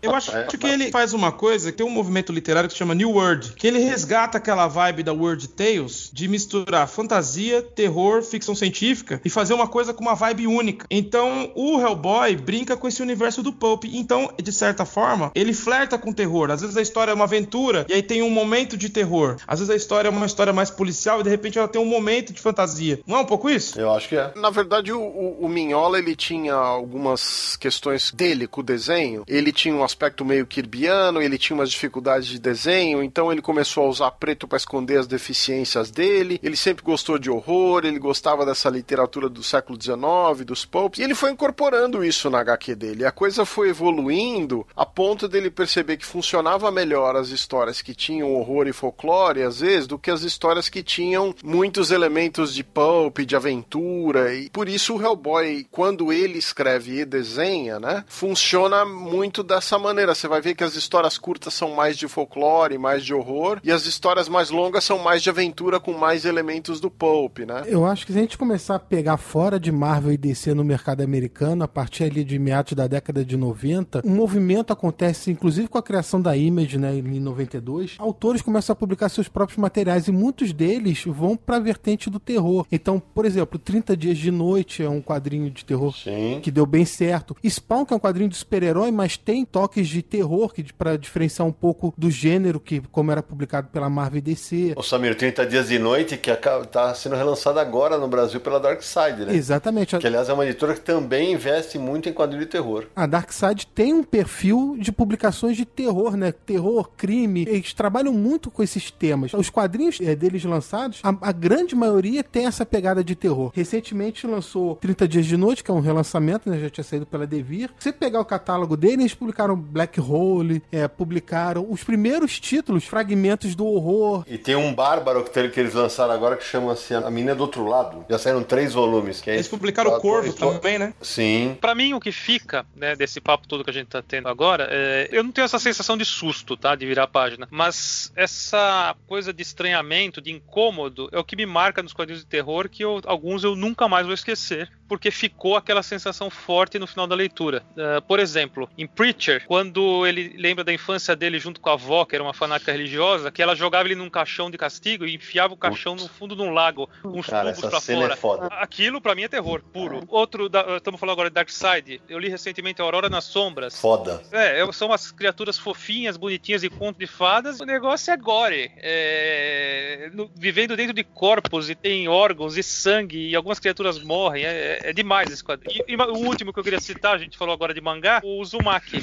E esse me causou uma impressão muito forte. A história das espirais tomando conta de tudo e deteriorando as pessoas, aquilo é assustador. Então esses três eu fiz questão de citar porque são quadrinhos que eu nunca mais vou esquecer e estão com o elemento terror muito forte neles. E o Naranja, como sempre, destruindo a pauta, né? Eu ia puxar justamente o fato do incômodo e para falar também do- dos mitos de cada país. O Uzumaki, que o Naranja acabou de citar, né? Que é do Junji Ito, que o Rafa já acabou de mencionar. Eu sei que o Rafa adora, né, Rafa? Porque esse cara é um grande contador de histórias de terror, né? Ó, o Junji Ito, acho que meu quadrinista de terror favorito. Eu tô adquirindo toda a obra dele, então eu comecei a pegar os volumes importados e tal, e cada história curta me revela um cara diferente. Ele já fez história de terror com colecionador de vinil, pra você ter uma ideia. Mas em Uzumaki, eu acredito que ele faz a obra máxima aí, que já teve até agora de, de quadrinho de horror, que ele pega um tema que é universal, que é a espiral, que é um símbolo que tá em todos os lugares. Você dá uma descarga na privada, você vê uma espiral. E ele faz a gente perceber essa espiral em absolutamente tudo. Então, desde uma, ele não usa mangueira de incêndio, mas desde uma mangueira de incêndio até o caracol. E aí ele começa a fazer os personagens ficarem ou obcecados ou com muito medo disso. E começa numa escala pequena e vai até uma escala em que toda a cidade é regida por uma energia maligna da espiral, né? Verdade. O Jiu-Jitsu é o cara que me fez entender o que, que é uma boa história de terror. Ela te deixa com medo? Não, não é isso que é importante. Uma boa história de terror é aquela que quebra alguma coisa dentro de você. Depois que você lê a história, nunca mais você vai ver alguma coisa do mesmo jeito. Que bela frase, essa é uma história que quebra alguma coisa dentro de você. Bela frase, gostei. E, e só pra fechar o assunto do Uzumaki, é uma segunda tiragem pela Devir, né, numa edição que é um tijolão. E a Devir vem publicando vários mangás nessa coleção. O Rafa me ajuda a lembrar qual coletânea saiu aquela história de uma moça que mora numa casa e a casa vai tomando a moça, uma casa de madeira.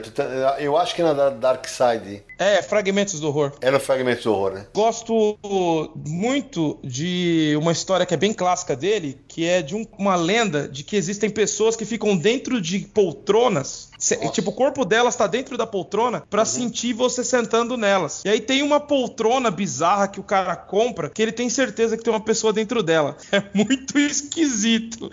Outra famosa dele chama-se. É, como é que é? Não sei o que lá, de Amigara Falls. Que a- a- rola um terremoto e uma montanha se abre no meio. E, e no meio dessa montanha tem buracos com o formato do corpo das pessoas. E aí um grupo de pessoas fica obcecado com isso e fica tentando procurar o buraco que o corpo dela se encaixa. E quando ela entra no buraco, é, ela vai sendo sugada pelo. vai entrando, entrando, entrando. E ninguém sabe o que acontece com a pessoa, ela não volta mais. Essa história é muito sinistra. Acho que foi com o Naranja que eu comentei isso. O terror japonês é um negócio meio à parte, né, Naranja? É, eles sabem incomodar, né? É, total, total. Se a gente for começar, inclusive a gente pode ficar feliz que os bons títulos têm saído por aqui, né? Uh, por exemplo, outro que incomoda bastante a gente é Parasite, da, É. da JBC. Uh, aquela arte, algo clean, com toda aquela tosquice do que vai acontecendo, o rosto abrindo, vira, um, vira dente, come o corpo por dentro, por fora, e se transforma na pessoa, vira um sósia da pessoa, né? Absorve e vira a pessoa e mata os entes queridos. É um terrorzão dos bravos, né? O- os caras.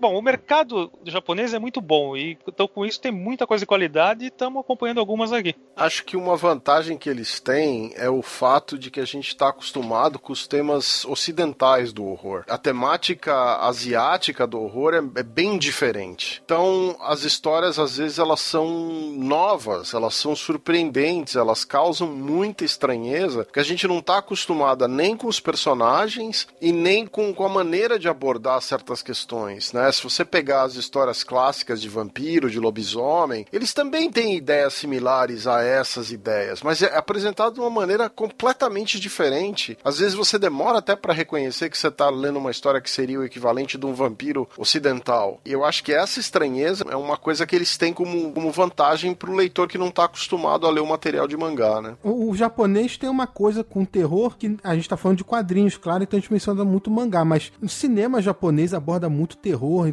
eles têm uma coisa muito forte com esse gênero. É, o, Takashi Miike, que é um dos principais diretores de cinema, ele é influente pra caramba. Tem uma série de terror, série de TV mesmo, em que cada grande diretor era convidado para fazer um episódio fechado, estilo Black Mirror, além da imaginação. Ela se chama Mestres do Horror. E o episódio, o único episódio da série toda que não pôde passar na televisão foi o do Takashi Miike, que se chama Imprint. Eu acho que é uma das histórias de terror mais insuportáveis de todas. Então, se você quiser assistir uma história terrível, assista Imprint. Citando os mangás, só para não deixar de falar de algumas coisas que eu considero importantes, além do Junji Ito, dois outros grandes nomes foram publicados aqui. Um deles é o Hideshi Ino, que foi publicado pela Zarabatana, aquele o Menino Verme, e saiu pela Conrad Panorama do Inferno, que é um cara que tem um traço meio infantil e tal. Só que esse cara, ele além de fazer quadrinhos, ele escreveu o roteiro de dois episódios de uma série de horror bem gore, bem desgracenta, que chama Guinea Pig, que é uma série de tortura e que é uma série que é, é tão realista, é, ela é mais ou menos dos anos 80, que o Charlie Sheen, quando assistiu um dos episódios do Guinea Pig, ele levou pra CIA, porque ele tinha certeza que alguém tinha morrido naquele filme. E aí os caras lançaram um making off que era uma coisa de louco, os efeitos especiais que eles estavam usando. Outro que é importantíssimo, que foi lançado pela Conrad, inclusive uma das grandes pioneiras aqui do horror japonês, que lançou o Junji Ito, o Hideshi e o Suehiro Maru, que é do Eroguro, que é uma mistura esquisitíssima de erotismo, vampiros e, e um sadismo muito específico do,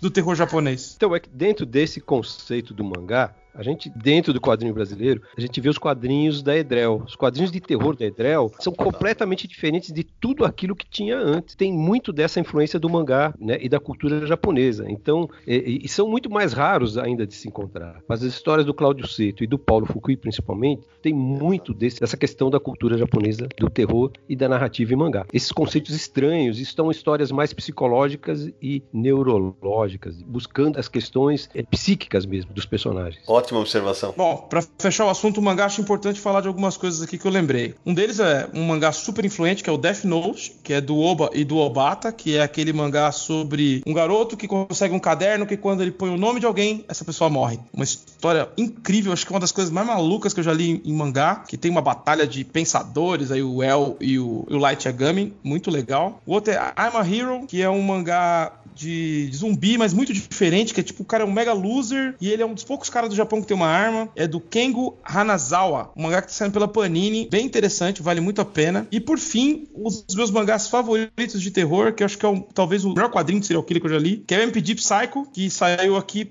salvo engano, pela própria Panini, que tem uma cena clássica de um cara que enterra as pessoas de pé e na cabeça delas planta uma árvore, uma planta, e aí a pessoa morre com aquela árvore crescendo de dentro da cabeça dela. Foi até usado na série Hannibal. Então esse aí é recomendadíssimo. Não sei se saiu inteiro, mas o que você encontrar, leve.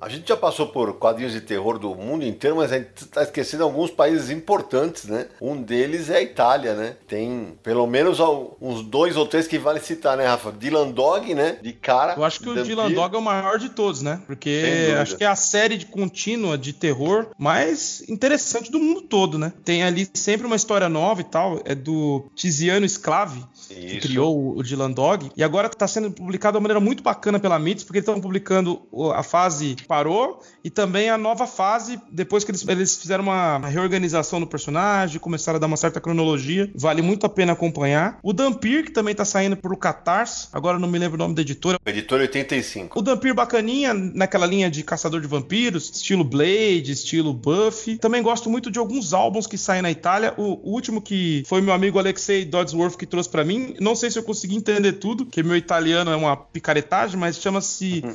Pinóquio, Pinóquio, é uma história do Pinóquio invertida. Como assim invertida? Um mundo onde seres humanos são feitos de madeira, um cara decide fazer, pegar um, uma carne de boi que fala, a carne não o boi, fala, moe essa carne, coloca dentro do couro de um porco e essa carne ganha vida nesse couro. Então é um menino artificial feito de carne no Nossa. mundo onde as pessoas são de pau. É bizarro. É, e o Dylan Dog, que o Rafa citou, pra quem não conhece, a gente fala bastante dele no programa que a gente gravou sobre quadrinhos italianos, que o Júlio Schneider participou. Ele tem uma. Foi publicado aqui pela Conrad, numa, numa minissérie. Eu editei acho que todos os números. E aí a Mitos, depois que pegou o título, já cancelou, voltou, e agora, como o Rafa vem fazendo um trabalho bacana, inclusive lançando álbuns de luxo, um do ano passado do Gigi Cavenago, que é, é o Morte Dolorosa, né, Rafa? Isso, Morte Dolorosa. Madre Dolorosa. Isso, é espetacular, cara. A, a arte é um assombro, realmente espetacular. E o, o Dylan Dog, eu costumo dizer que, é, para mim, ele é um personagem que é meio que uma montanha russa. Tem umas histórias que são espetaculares, tem umas que você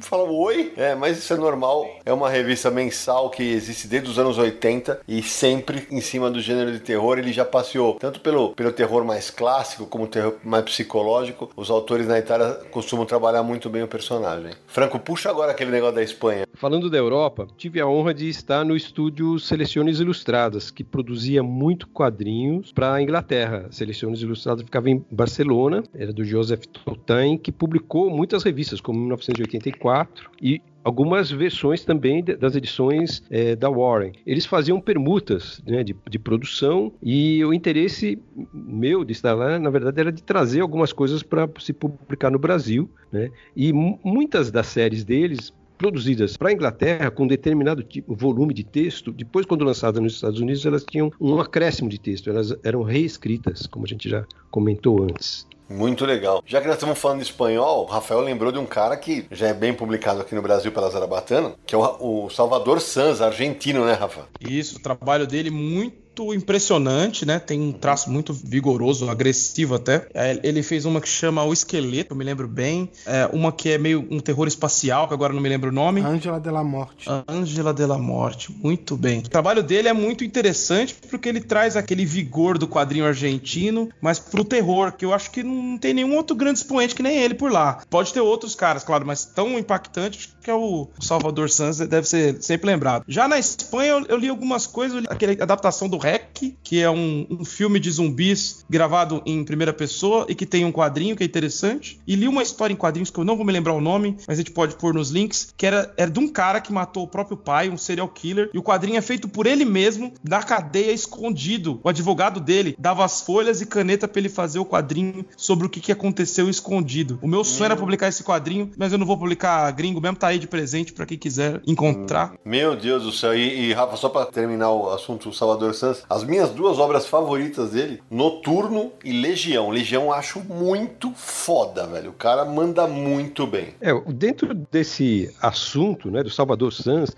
eu acho importante lembrar que ele é um grande desenhista, um desenhista esplêndido, mas ele é um ótimo roteirista, um excepcional Exato. roteirista. É verdade. Então, isso até. é, é, o desenho dele esconde o lado dele de roteirista, mas ele, é- ele planeja muito. As histórias dele têm suspense, tem ritmo, narrativa. É, é impressionante. Exatamente. O Franco falou dos Seleções Ilustradas e eu queria lembrar que a maioria dos leitores, mesmo não tendo conhecido esse período, conhece alguma coisa do material das Seleções Ilustradas por dois motivos. Primeiro, por causa do José Pepe Gonzalez, que é o, o desenhista da Vampirella. A maioria dos leitores, mesmo que não tem contato com essas revistas, já viu o trabalho do José Pepe Gonzalez na Vampirella, que mistura um pouco de terror e erotismo, é um trabalho espetacular. E o Manuel San Julián, que é um excelente capista e fez centenas de capas para revistas americanas, desde a Epic Comics e da Heavy Metal até as revistas específicas de horror, não só Creepy e Eerie, mas as, as revistas da Marvel de horror. Então, muita gente não tem ideia é, de que a gente, quando a gente fala de quadrinho é, espanhol de horror e seleções ilustradas, mas muito desse material saiu na Inglaterra e nos Estados Unidos e o leitor conhece por causa disso. Marcelo, deixa eu aproveitar que o Sérgio citou a Vampirella, que era um quadrinho de terror com bastante erotismo. O erotismo sempre teve muito presente nas histórias de terror. Você que é uma leitora de quadrinho de terror, como é que é pra você enxergar a representação feminina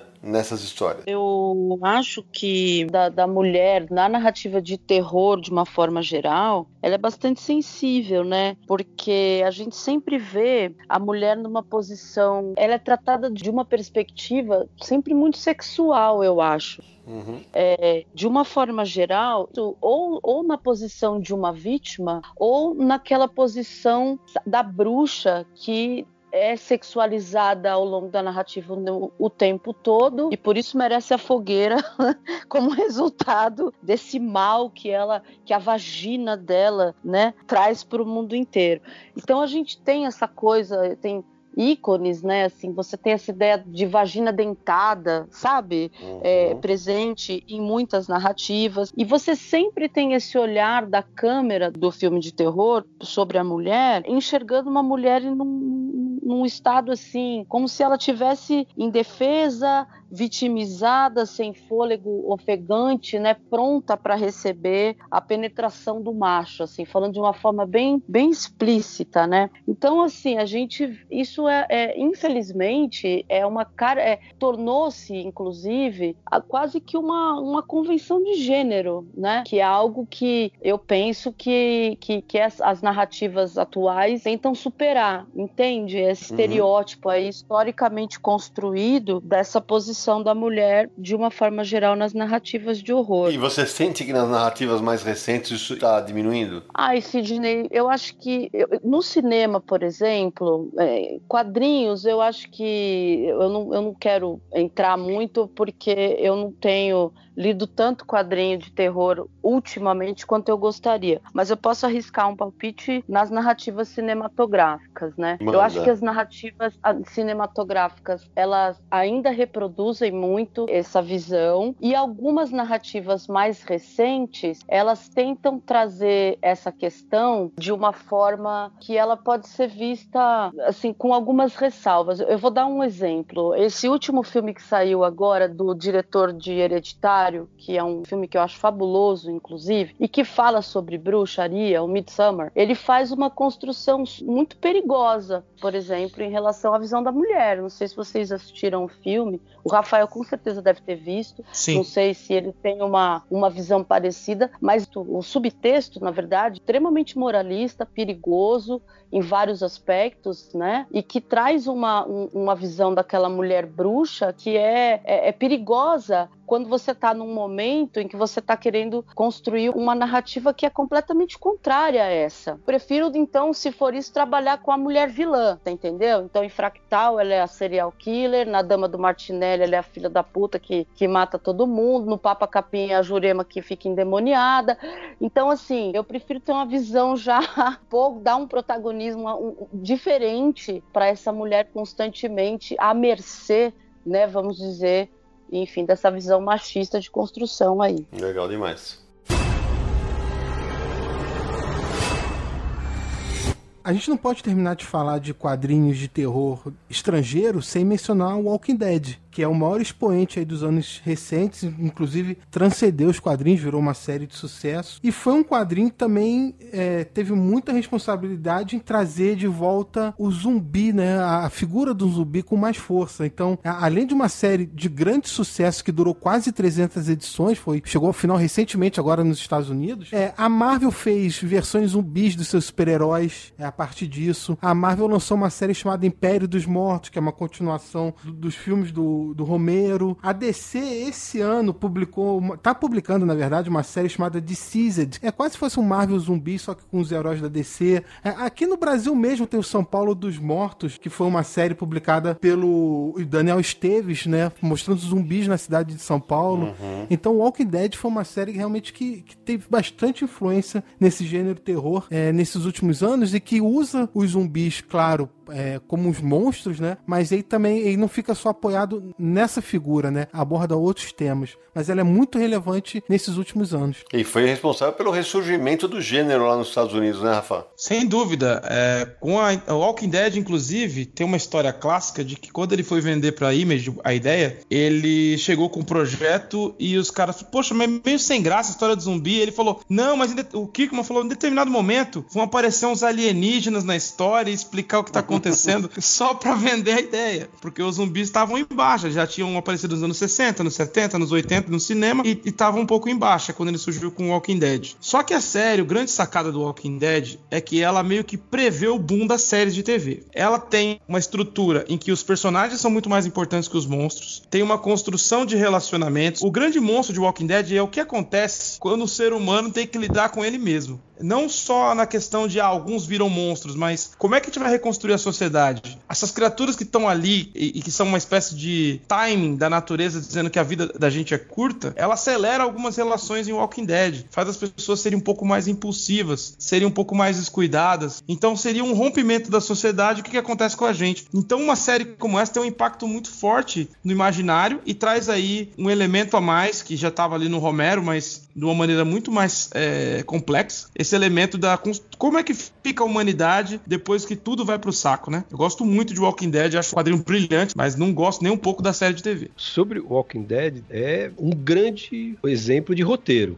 Roteiro muito elaborado, muito criativo, é resumido também. É impressionante a qualidade do roteiro e também não importa assim muito o estilo gráfico, como muda de desenhista e tudo mais. Não é, a importância do desenho não é tão grande quanto o roteiro. É, o que eu, o que eu ia acrescentar no, no, no Walking Dead é que eu acho que ele fez um, uma subversão da ideia da novela. Ele pegou a ideia que você vê desse novelão, que você tem um monte de personagem, um monte de situação que parece que não tem fim, e ele subverteu isso usando a ideia dos zumbis. E aí ele pode falar dos temas difíceis da sociedade, do relacionamento entre as pessoas, o, o, que o Rafael falou, que o ser humano é o seu pior inimigo, né? E isso que o Franco falou é básico. A construção desses personagens, a construção desses roteiros é o forte do Walking Dead. Por causa disso, o, o desenhista tem um papel, mas ele é menor do que a força dessa história que ele está contando. Complementando aí, o Rafa já quase esgotou, né? Mas tem uma coisa que eu acho muito legal desse universo, é que além de, dele abordar abordar todas essas questões que o Rafael trouxe, eu acho que tem uma que eu acho que é a que mais me atrai, é a visão do que é o mundo sem as instituições. Eu acho isso muito foda, né? Você, o que,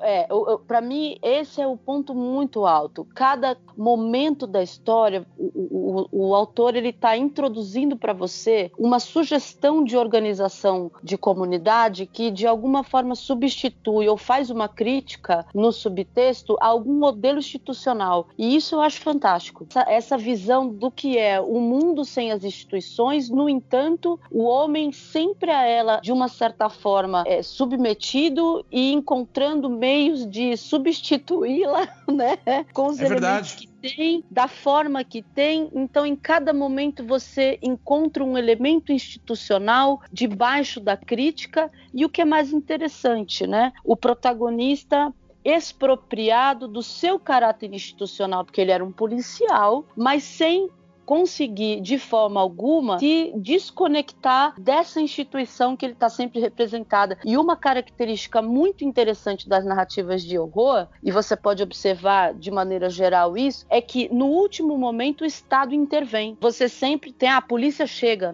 sabe? Que é o último momento da história, a polícia aparece. Por quê? É importante na narrativa você, isso é uma coisa da linguagem cinematográfica aí eu tô falando, tá? Não necessariamente quadrinho, né? Mas você pode observar essa questão desse esse elemento institucional resolvendo a questão no último instante ou se fazendo presente. E em The Walking Dead, essa, a sutileza tá no fato do cara é, ter isso na sua gênese e não mais no caminho que ele vai traçar dali para frente, né? Enfim, é uma reflexão. Seria The Walking Dead o planeta dos macacos dos anos 2020? Não sei nem como responder isso sem ser com uma salva de palmas, Franco.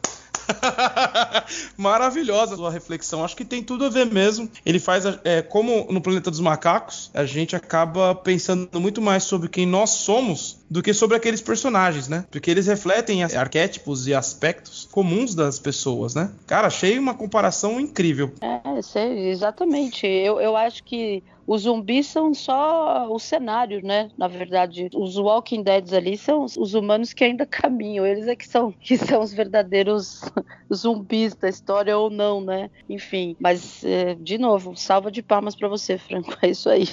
Bela observação. Bom, a gente não vai poder terminar esse programa, estamos gravando há três horas praticamente. A gente tem que falar da cena atual do quadrinho nacional, de alguns anos para cá, que tem bem tem publicado muito quadrinho de terror. Eu queria citar de cara um que eu gosto muito, eu gosto demais de Dora, da Bianca Pinheiro. É um material que saiu primeiro independente, depois saiu pela Mino. Não vou deixar o cara falar porque ele vai ficar sem graça de legislar em causa própria, mas a, a Draco tem feito um belo trabalho, é, comandado pelo Rafael e pelo Eric Santos, que é o dono da Draco, publicando muito quadrinho de terror nacional, coletâneas. Tem uma que eu inclusive cito no meu workshop de edição de quadrinhos, acho um belo projeto editorial, que é aquela que começou com O Rei Amarelo em Quadrinhos, que a, além de ser uma coletânea com vários contos, como é que é o nome do autor, Rafa? Robert W. Chambers. Isso. É o intermediário entre o Edgar Allan Poe e o HP Lovecraft. Exato. Além de o Rafa tiver a sacada de imprimir em amarelo e preto. Aí o segundo título, o Despertar de, de Cthulhu, e o terceiro, Demônios da Goethe. O segundo é verde e preto, o terceiro é vermelho e preto. Um belo trabalho, Rafa, parabéns. Pô, obrigado, Sidão. É uma, uma honra receber um comentário desse tipo. É, foram projetos que surgiram aí do meu interesse por horror cósmico, mas acima de tudo foi uma coisa que surgiu de uma forma muito orgânica.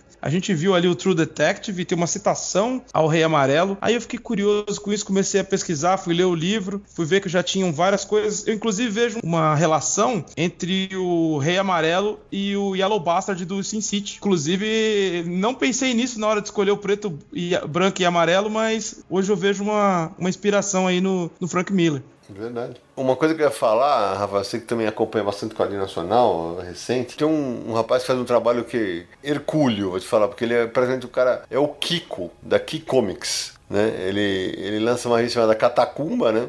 O ano passado lançou um quadrinho muito bom que é O Homem da Capa Preta, entrou nas minhas menções honrosas de, de, da minha lista de melhores do ano. É um cara que tá, tá sempre na CCXP, outro cara que merece menção e merece ser seguido nas redes sociais para o pessoal conhecer o trabalho do cara. Tem um que o, o Naranjo leu e eu queria perguntar para ele se ele considera um terror, porque eu acho um terror psicológico e tal. É, Lavagem do Chico, que saiu pela Mino. Ah, é, é terror. Né? Você falou, já tô com a imagem do cara com os porcos lá. É, você vê hum. como um, é um quadrinho forte, né? Porque ele se baseia na relação entre pessoas solitárias o cara que é um fanático, né? Vamos dizer assim, o, o, estilo daquele pastor, mas tem mais coisa por detrás daquilo tudo, né? E forma-se quase que um triângulo amoroso meio aterrorizante. É um quadrinho que tem esse lado psicológico muito forte. A arte do Chico, como sempre, é espetacular. Esse título da Mino assusta. Recomendado. Também gosto bastante. Já falamos da Dama do Martinelli, que é um, um pouquinho mais antigo, mas é descrito pela Marcela e desenhado pelo Jefferson Costa. Uma bela história de terror passada num dos prédios mais famosos de São Paulo. É, e eu vou pedir para o Rafa me ajudar aqui, porque tem um material que eu gosto bastante e que eles lançam de maneira independente, que são os quadrinhos publicados por um site chamado Recife Assombrado. Eles lançam histórias baseadas no Recife o Rafa pode falar melhor disso, Rafa. Então, o trabalho deles é um resgate de algumas histórias tradicionais pernambucanas principalmente ali da. O Recife Velho é uma parte da cidade, que é a parte histórica da cidade, né? Então tem uhum. muitos causos que surgiram ali. E um dos. Boa parte da fonte desses causos é o livro Assombrações no Recife Velho, do Gilberto Freire, que reúne esses contos populares, né? E o que eu acho legal dessa série é que eles tentam dar uma atualizada, colocar um teor mais moderno, mas sem perder algumas das peculiaridades. A minha, uma, a minha história favorita desse universo é a da perna cabeluda. Já ouviu falar disso, Sidão? Eu acho que eu li é uma perna fantasma, não tem o resto do corpo, que fica correndo atrás das pessoas, chutando a bunda delas. Basicamente é isso. Que conceito maluco, né? Tipo, acabou o orçamento do filme de terror, só tem a perna do monstro. Deixa eu dar o crédito aqui, os roteiros são do Leonardo Santana e do André Balaio, é, tem desenhos do Luciano Félix, do Milson Marins, Rafael Portela, Arnaldo Luiz, Theo Pinheiro e quem edita é André e Roberto Beltrão. Um belo trabalho. Você não pode deixar de citar da Roberta Cirne, o gibi de menininha, né? Da Germana Viana, que ganhou o HQ Mix esse ano. Como é que ela fala? A história de putaria e terror, né? Se eu não me engano, a Germana também é pernambucana. É verdade, ela é pernambucana, é isso mesmo. A galera, eu sou filho de pernambucano, sangue pernambucano é do terror. O negócio ali é bravo. O, o trabalho o, da Cine, inclusive, eu acho lindíssimo. Ela faz um trabalho com lápis de cor que eu acho verdade. que é pra poucos. Vocês viram, Sidão, que teve um, um, cara no Catarse tentando roubar o dinheiro, picaretagem, levar o dinheiro do gibi de menininha? Vi, vi sim. Aterrorizante, né?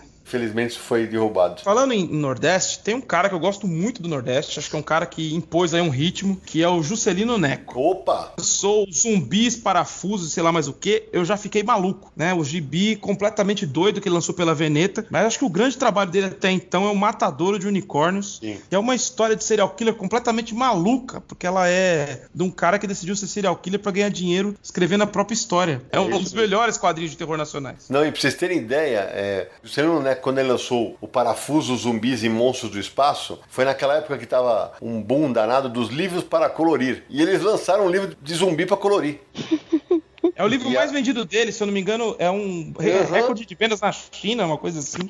É isso mesmo. É um trabalho realmente incrível de, do Juscelino. E eu- isso que eu ia falar, Rafa, você que vai muito a eventos de terror, acabou de acontecer em São Paulo aqui a Horror Expo, né? Sim, foi muito interessante, um evento aí meio pioneiro, né? É, acabou de acontecer a Horror Expo. É, alguns meses atrás a gente teve o evento do nosso amigo André Fernandes, que foi a SP Fantástica, que a gente tava junto lá. Você que acompanha mais os eventos de terror, a CCXP mesmo, tal, onde você sente que tem uma, uma galera querendo contar, voltar a fortalecer o gênero no Brasil? Olha, eu sinto que a gente nunca foi tão forte desde essas eras clássicas do terror nacional, né? Sim. Eu acredito que boa parte se deva ao interesse do brasileiro por histórias de terror. Tanto que no cinema também tá rolando um boom. O filme que chegou pra arrebentar tudo no cinema brasileiro é Morto Não Fala, do Denison Ramalho, que é uma história que se passa na cidade de Tiradentes, aqui em São Paulo, sobre um cara que é. Ele é técnico de necrópsia, né? E só que ele conversa com os mortos e eles respondem. E boa parte dos mortos que respondem são coisas do. O cara morreu durante. um- assistir uma partida de futebol, o outro é do tráfico de drogas. Então é uma história muito brasileira e eu acho que essa cena toda de terror tá interessantíssima. Você tem o Rodrigo Ramos com, e o Marcel Bartolo fazendo carniça, Opa, lama, Muito bem lembrado. construindo um trabalho interessante. Eu, um tempo atrás saiu aquele Carnívora do Pericles Júnior, que também acho um trabalho interessante. O, você citou os do Recife Velho, de lá eu destaco muito A Maldição Circular, que tem desenho do Luciano Félix. E só para não. Os dois últimos, assim, para citar mais algum. Tem o Hell Dengue, que é uma história não necessariamente de terror, mas uma aventura com tons de terror, que é do Ayrton Marinho e, e do Samuel Ságio. E teve um que foi uma surpresa para mim, tá? Entre os que eu mais curti esse ano, o Sidão, que se chama Found Footage, que ele vem dentro de uma Opa. caixa de fita VHS. Um belo quadrinho do Marvin. Nossa, o Marvin arrebentou, porque ele usa um quadro por página, ele usa é, uma série de efeitos para parecer que você tá assistindo um vídeo. A narrativa é toda do ponto de vista de uma câmera de daquelas portáteis dos anos 90, que liga sem querer várias horas durante o quadrinho. Nossa, que quadrinho bom. Achei assim uma das, uma das melhores coisas que eu li esse ano. É, pra quem não sabe, só pra galera visualizar, esse quadrinho do Marvin Rodrigues, como o Rafa falou, ele vem dentro de uma caixa que emula uma caixa de fita VHS. E a história se passa na Deep Web, né, tal. Todos os quadrinhos ele faz aquele efeito como se estivesse sendo filmado e, e dá aquela tremida na imagem, que dá uma, que faz um... Cara, é muito bacana, é muito tensa a HQ. É uma HQ extremamente tensa. Eu tive a oportunidade de falar com ele, ele foi meu aluno no meu workshop no Rio de Janeiro, e eu inclusive agora, depois da manhã eu vou viajar pra BH para ministrar mais uma edição do meu workshop. E eu incluí no curso o Found Footage, justamente porque eu achei um puta projeto editorial. E daí é o case seu. Sidão, você diria que é, que é no pique da bruxa de Blair em termos do que ele faz com a câmera? Não, não, não, não, porque o tempo inteiro é filmado com uma câmera parada. Só que o, o Rafael leu. É um quadrinho que te incomoda porque ele vai transformando o protagonista num. Puta, não posso dar muito spoiler, mas uma, num monstro. O que eu não entendi é como é que ele faz a ideia da câmera que você falou da câmera tremer, da câmera em movimento. É um quadro por página e tem aquela interferência como se fosse gravado num VHS de má qualidade. Ok, entendi. Aquelas linhas de chuviscado, de, de aquele grão do filme. E outro quadrinho que eu queria citar, até porque é legal falar que tem mulheres escrevendo quadrinhos de terror, tudo bem que saiu faz algum tempo, é Belladonna, da Ana Recalde, com desenhos do Denis Mello, que saiu- foi publicado pela AVEC. Eu gosto de lembrar também do Bando de Dois, que é um quadrinho de cangaço com zumbis do Danilo Beirute. Aí o nosso, vamos chamar de Jack Kirby brasileiro, o cara produz bastante. Publicado pela Zarabatana. Se o Danilo Beirute escorregar no chão, ficar uma marca de sangue no chão, você tem que comprar esse quadrinho. Cair no chão e se machucar, você tem que comprar o- que saiu do chão dele, tem que comprar. O cara é muito bom. A gente tá com uma cena muito rica. Se você for numa Comic Con, se você gosta de terror e decidir passar por boa parte das mesas, você vai ver que tem uma galera que tá construindo terror, que produzindo e que tem um trabalho já bem maduro, né? Você vai ver caras que nem o próprio Kiko. Tem uma identidade. Inclusive, esse ano ele não entrou na Comic Con. Que eu acho que não, deveria nem ter Comic Con sem o o cara tá em todas. Pena. Então, assim, é o cara que produziu um quadrinho colorido pra lançar lá, muito triste. Mas a gente tem uma produção muito grande, assim, interessante, que começa a ganhar, não é que eu vou dizer, uma cara de cena. Se você está acompanhando e gosta de terror, você já sabe que todo ano vai sair um quadrinho legal de- do Rodrigo Ramos, que você tem que ficar de olho no Chico, que você tem que ficar de olho no que tem uma ou outra editora fazendo para você acompanhar tudo. É muita coisa. E é verdade. Eu acho que eu tenho que fazer uma poupança para comprar tanta coisa boa pelo jeito. Falando em quadrinho nacional, legal lembrar que o início do quadrinho brasileiro de terror forte, que foi os anos 60, os anos de ouro, é que o Brasil era um Brasil rural. Tinha uma influência muito grande de histórias de assombração, histórias Uhum. né? E mesmo assim, histórias como Loura Fantasma, né? Acidentes de carro, histórias de fantasma, espíritos, e principalmente lobisomem. Lobisomem era um personagem que aparecia em todos os lugares do Brasil. Tinha uma pegada folclórica, mas era muito essa questão rural, histórias de, de assombração. Antes de terminar, fechar com quadrinhos que eu não posso esquecer. Zé do Caixão, de Rubens Luchetti e Nico Rosso. Os gibis impossíveis de encontrar. Bem lembrado. E tem também o Zé do Caixão do Laudo, que saiu agora pela Marsupial. Isso. Compilando a fase do Laudo do Zé do Caixão. Muito legal. Puxando a sardinha pro meu lado, eu produzi o Noite na Taverna, que é uma história em quadrinhos de terror, dividida em cinco partes, e um clássico da literatura brasileira. E o que é legal é que é um quadrinho de terror que é adotado nas escolas, e faz parte do, do. Então é, é- é muito legal e assim foi desenhado por autores clássicos, como o Rodolfo Zala, o Rubens Cordeiro, o Arthur Garcia, né, o Seabra. Então é um quadrinho de terror nacional, clássico de literatura adaptado É um belo material. Franco, você sabe dizer em onde ele se enquadra no currículo escolar? É como os livros paradidáticos todos, como Memórias Póstumas de Brás Cubas, Entendi. é, Triste Fim de Policarpo Quaresma, o Ateneu, Noite da Taverna é do. É, é do Álvares de Azevedo. Álvares de Que é um Azevedo. dos, escritores que trouxeram o romantismo aqui pro Brasil, né? É um dos caras influenciados pelo Lord Byron. E assim, minha primeira paixão literária de terror foi esse cara. Ele tem um livro também que se chama O Macário, que é um livro sobre pacto com o demônio. E assim, li tudo isso na escola. Então a escola, você que gosta da capirotagem, a escola também dá uma força. Esse material, ele sai, ele vai aparecer na escola no momento em que você começa a estudar literatura brasileira e literatura portuguesa. Então também ali, na sequência, você tem também o Augusto dos Anjos, que é um cara ali, um poeta, que vai resgatar o romantismo, misturando um pouco com ciência e tal, que também acho que dá um, dá um molho. Mas esse quadrinho do Noite da Taverna que o Franco tá falando, acho que é tipo parada obrigatória pra quem gosta de terror. Verdade. Samir, antes de eu encerrar, é, lembrei três quadrinhos gringos que a gente não pode deixar de citar, porque são terrores diferentes. O primeiro é do Inferno, do Alan Moore, né? Com o desenho do Eddie Campbell, uma obra-prima que fala sobre Jack Stripador, foi publicado pela, primeiro pela Via Lettera e tem uma edição definitiva aí pela Veneta. O segundo também é do Alan Moore, que é o Providence, né? Com desenhos do Jace Burroughs, que saiu pela Panini, saiu em três volumes.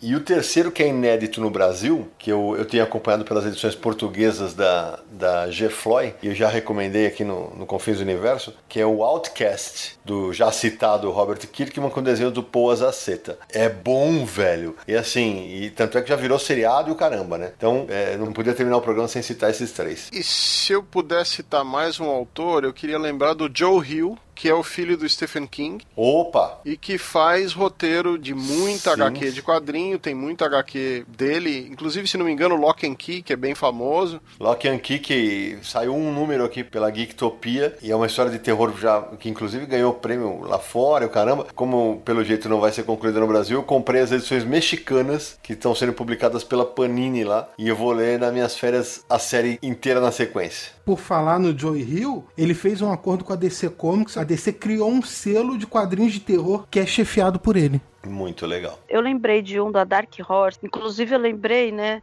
Porque eu fiz a tradução dele, mas eu, eu fiz tradução de vários quadrinhos de terror, mas esse eu me lembro que me deixou perturbada. Chama-se Reino dos Malditos. Puta, eu ia citar esse, mano. Publicada pela Pixel Media, do Ian Eddington e desenhado pelo Disraeli. E eu fiz o trabalho de adaptação para a publicação que a Pixel lançou, né? E, cara, é, foi uma das coisas de terror mais legais que eu li em quadrinho na vida, assim. É muito perturbadora a história. História, muito. Ô, mas não sabia que você tinha trabalhado nessa edição. Essa edição é muito foda, cara. Parabéns, obrigado, viu? Difícil pra caralho de traduzir, você quer saber? Porque o texto é todo permeado por poesia e eu quis preservar essa a, a riqueza literária dos poemas originais, né? Uhum. Na fala dos personagens. Nossa, foi um dos meus trabalhos de tradução que eu mais gostei de fazer. Uma das melhores histórias que eu li. Tipo, eu tive, eu senti muito prazer em envolver com o trabalho porque a história era fantástica. É, a história saiu aqui em junho de 2006. O roteiro é do Ian Eddington e a arte é do Matt Brooker e, do, e outro desenhista é o Disraeli. Israel, isso mesmo. E a do autor, vocês falaram do 30 Dias de Noite, teve aquele outro Crimes Macabros também, que foi publicado aqui também pela Pixel, e eu também fiz a, a adaptação. Mas assim, eu não gosto tanto de desse outro quanto eu gosto do Reino dos Malditos. Eu acho que Reino dos Malditos está entre um, os tops assim de quadrinho de terror. Pra fechar aqui minha participação, eu também tô com dois quadrinhos no bolso que não saíram no Brasil. Um chama-se Green River Killer, que é uma história real contada pelo filho do policial que investigou esse assassino. O nome dele é Jeff Hansen, o desenhista é Jonathan Case. É um quadrinho de história real, extremamente pesado. As cinco primeiras páginas é o serial killer é, indo atrás de um garotinho, falando pra ele: Ah, você tá, quer brincar lá no parque? Aí leva o garoto no parque, tira um canivete, esfaqueia o garoto e sai fora. Nem mata o garoto, ele só machuca ele e deixa ele lá. E a história é bem tensa mesmo, bem pesada. Você que gosta de história de serial killer, eu acho que vale muito a pena. Saiu pela Dark Horse, esse Green River. A outra é um quadrinho que saiu pela Image Comics, que é de uma dupla aí conhecida de quem gosta de histórias policiais. Ed Brubaker e Sam Phillips fazem o Fatale, que é uma mistura de histórias Lovecraftianas com quadrinho noir. Então você tem uma personagem principal que é a Femme Fatale e ela transita entre o mundo dos cultistas terríveis lá, que é, são mafiosos Lovecraftianos, e é, essa coisa de ser uma, uma mulher fatale clássica, tá sempre envolvida com crimes e tal, da literatura pulp. Um quadrinho incrível, altamente recomendado. Eu indiquei esse quadrinho nos confins do universo, porque eu, eu li a edição portuguesa, acho muito legal. Me ocorreu aqui, a gente esqueceu de citar Vampiro Americano, com desenhos do Rafael Albuquerque, que tem, ah, tem uma pegada mais aventuresca e tal, mas é uma bela série também. A série foi co-criada pelo Rafael Albuquerque e o Scott Snyder. Exatamente. Já que o, o, o Rafa falou do Brubaker com o Sean Phillips, eles também têm Kill or Be Killed, que é uma série onde o, o personagem principal parece estar possuído. É, você não sabe se ele é um assassino, se é uma pessoa normal, ou se tem uma possessão. Tem um negócio lá envolvendo um, um aspecto sobrenatural da história.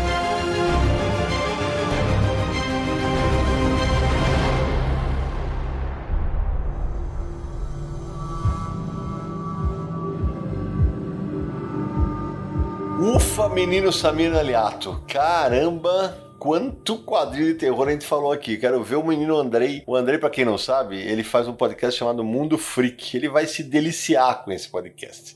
Mas, Samir, antes de terminar, aqueles contatos para quem quiser encontrar o Confins do Universo nessa podosfera tenebrosa. Só quero ver o tamanho da lista de compras do Andrei depois desse episódio, mas vamos lá.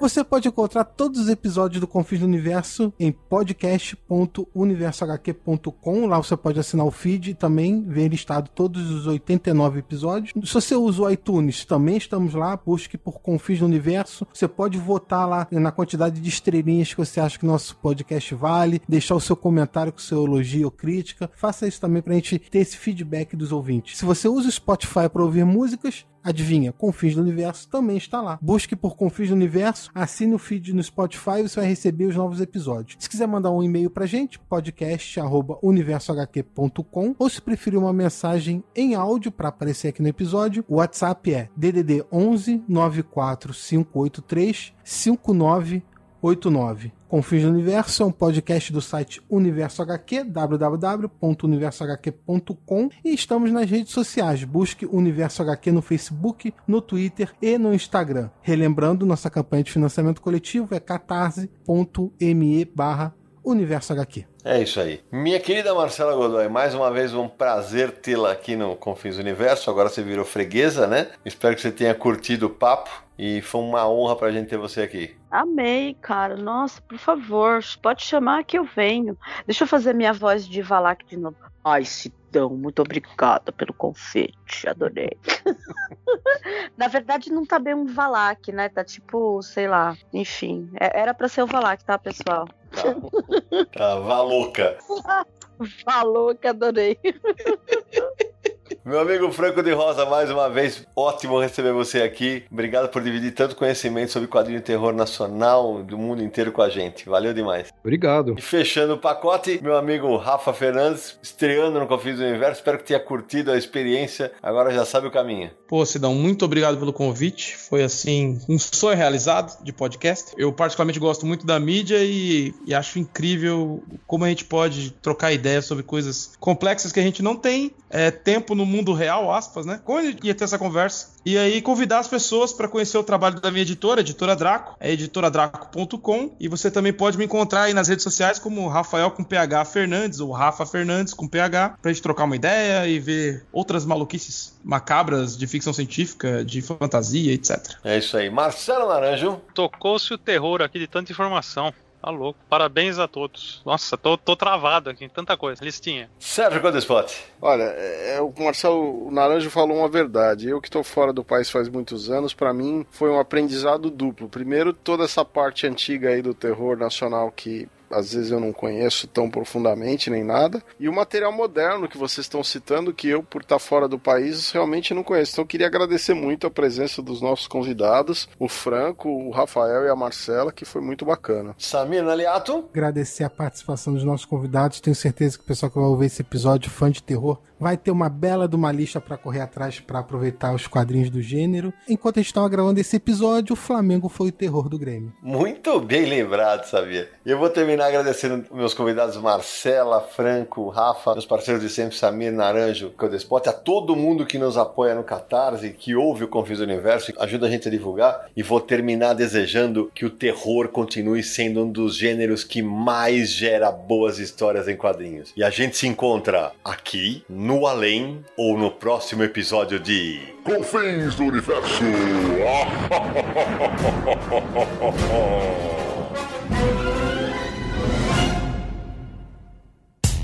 No dia mais claro ou na noite mais densa, você está deixando a nossa presença. Faça uma boa viagem de volta, mas não fique disperso. Nos encontraremos no próximo episódio de Confins do Universo.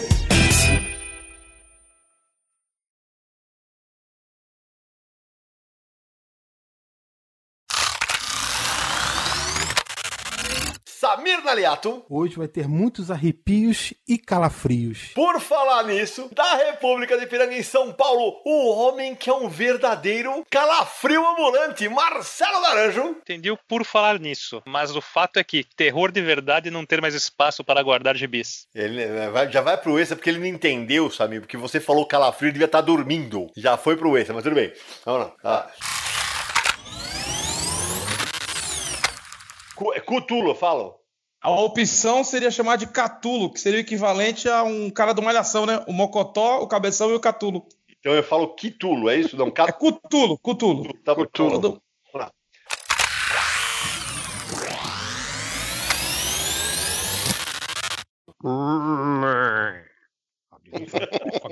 mas, mas, mas isso foi um mugido É uma, é um- foi, foi uma vaca assombrada, né? Agora, agora deixa o Franco. Deixa, agora deixa o Franco falar, né? Já foi pros extras mesmo? Não, Tem um sarcófago aqui em Santana, perto do Chora Menino, que é o nome do cemitério. Que tá o Álvaro Moia e todo, toda a turma de Santana. Tô vendo todos eles aí. Rapaz.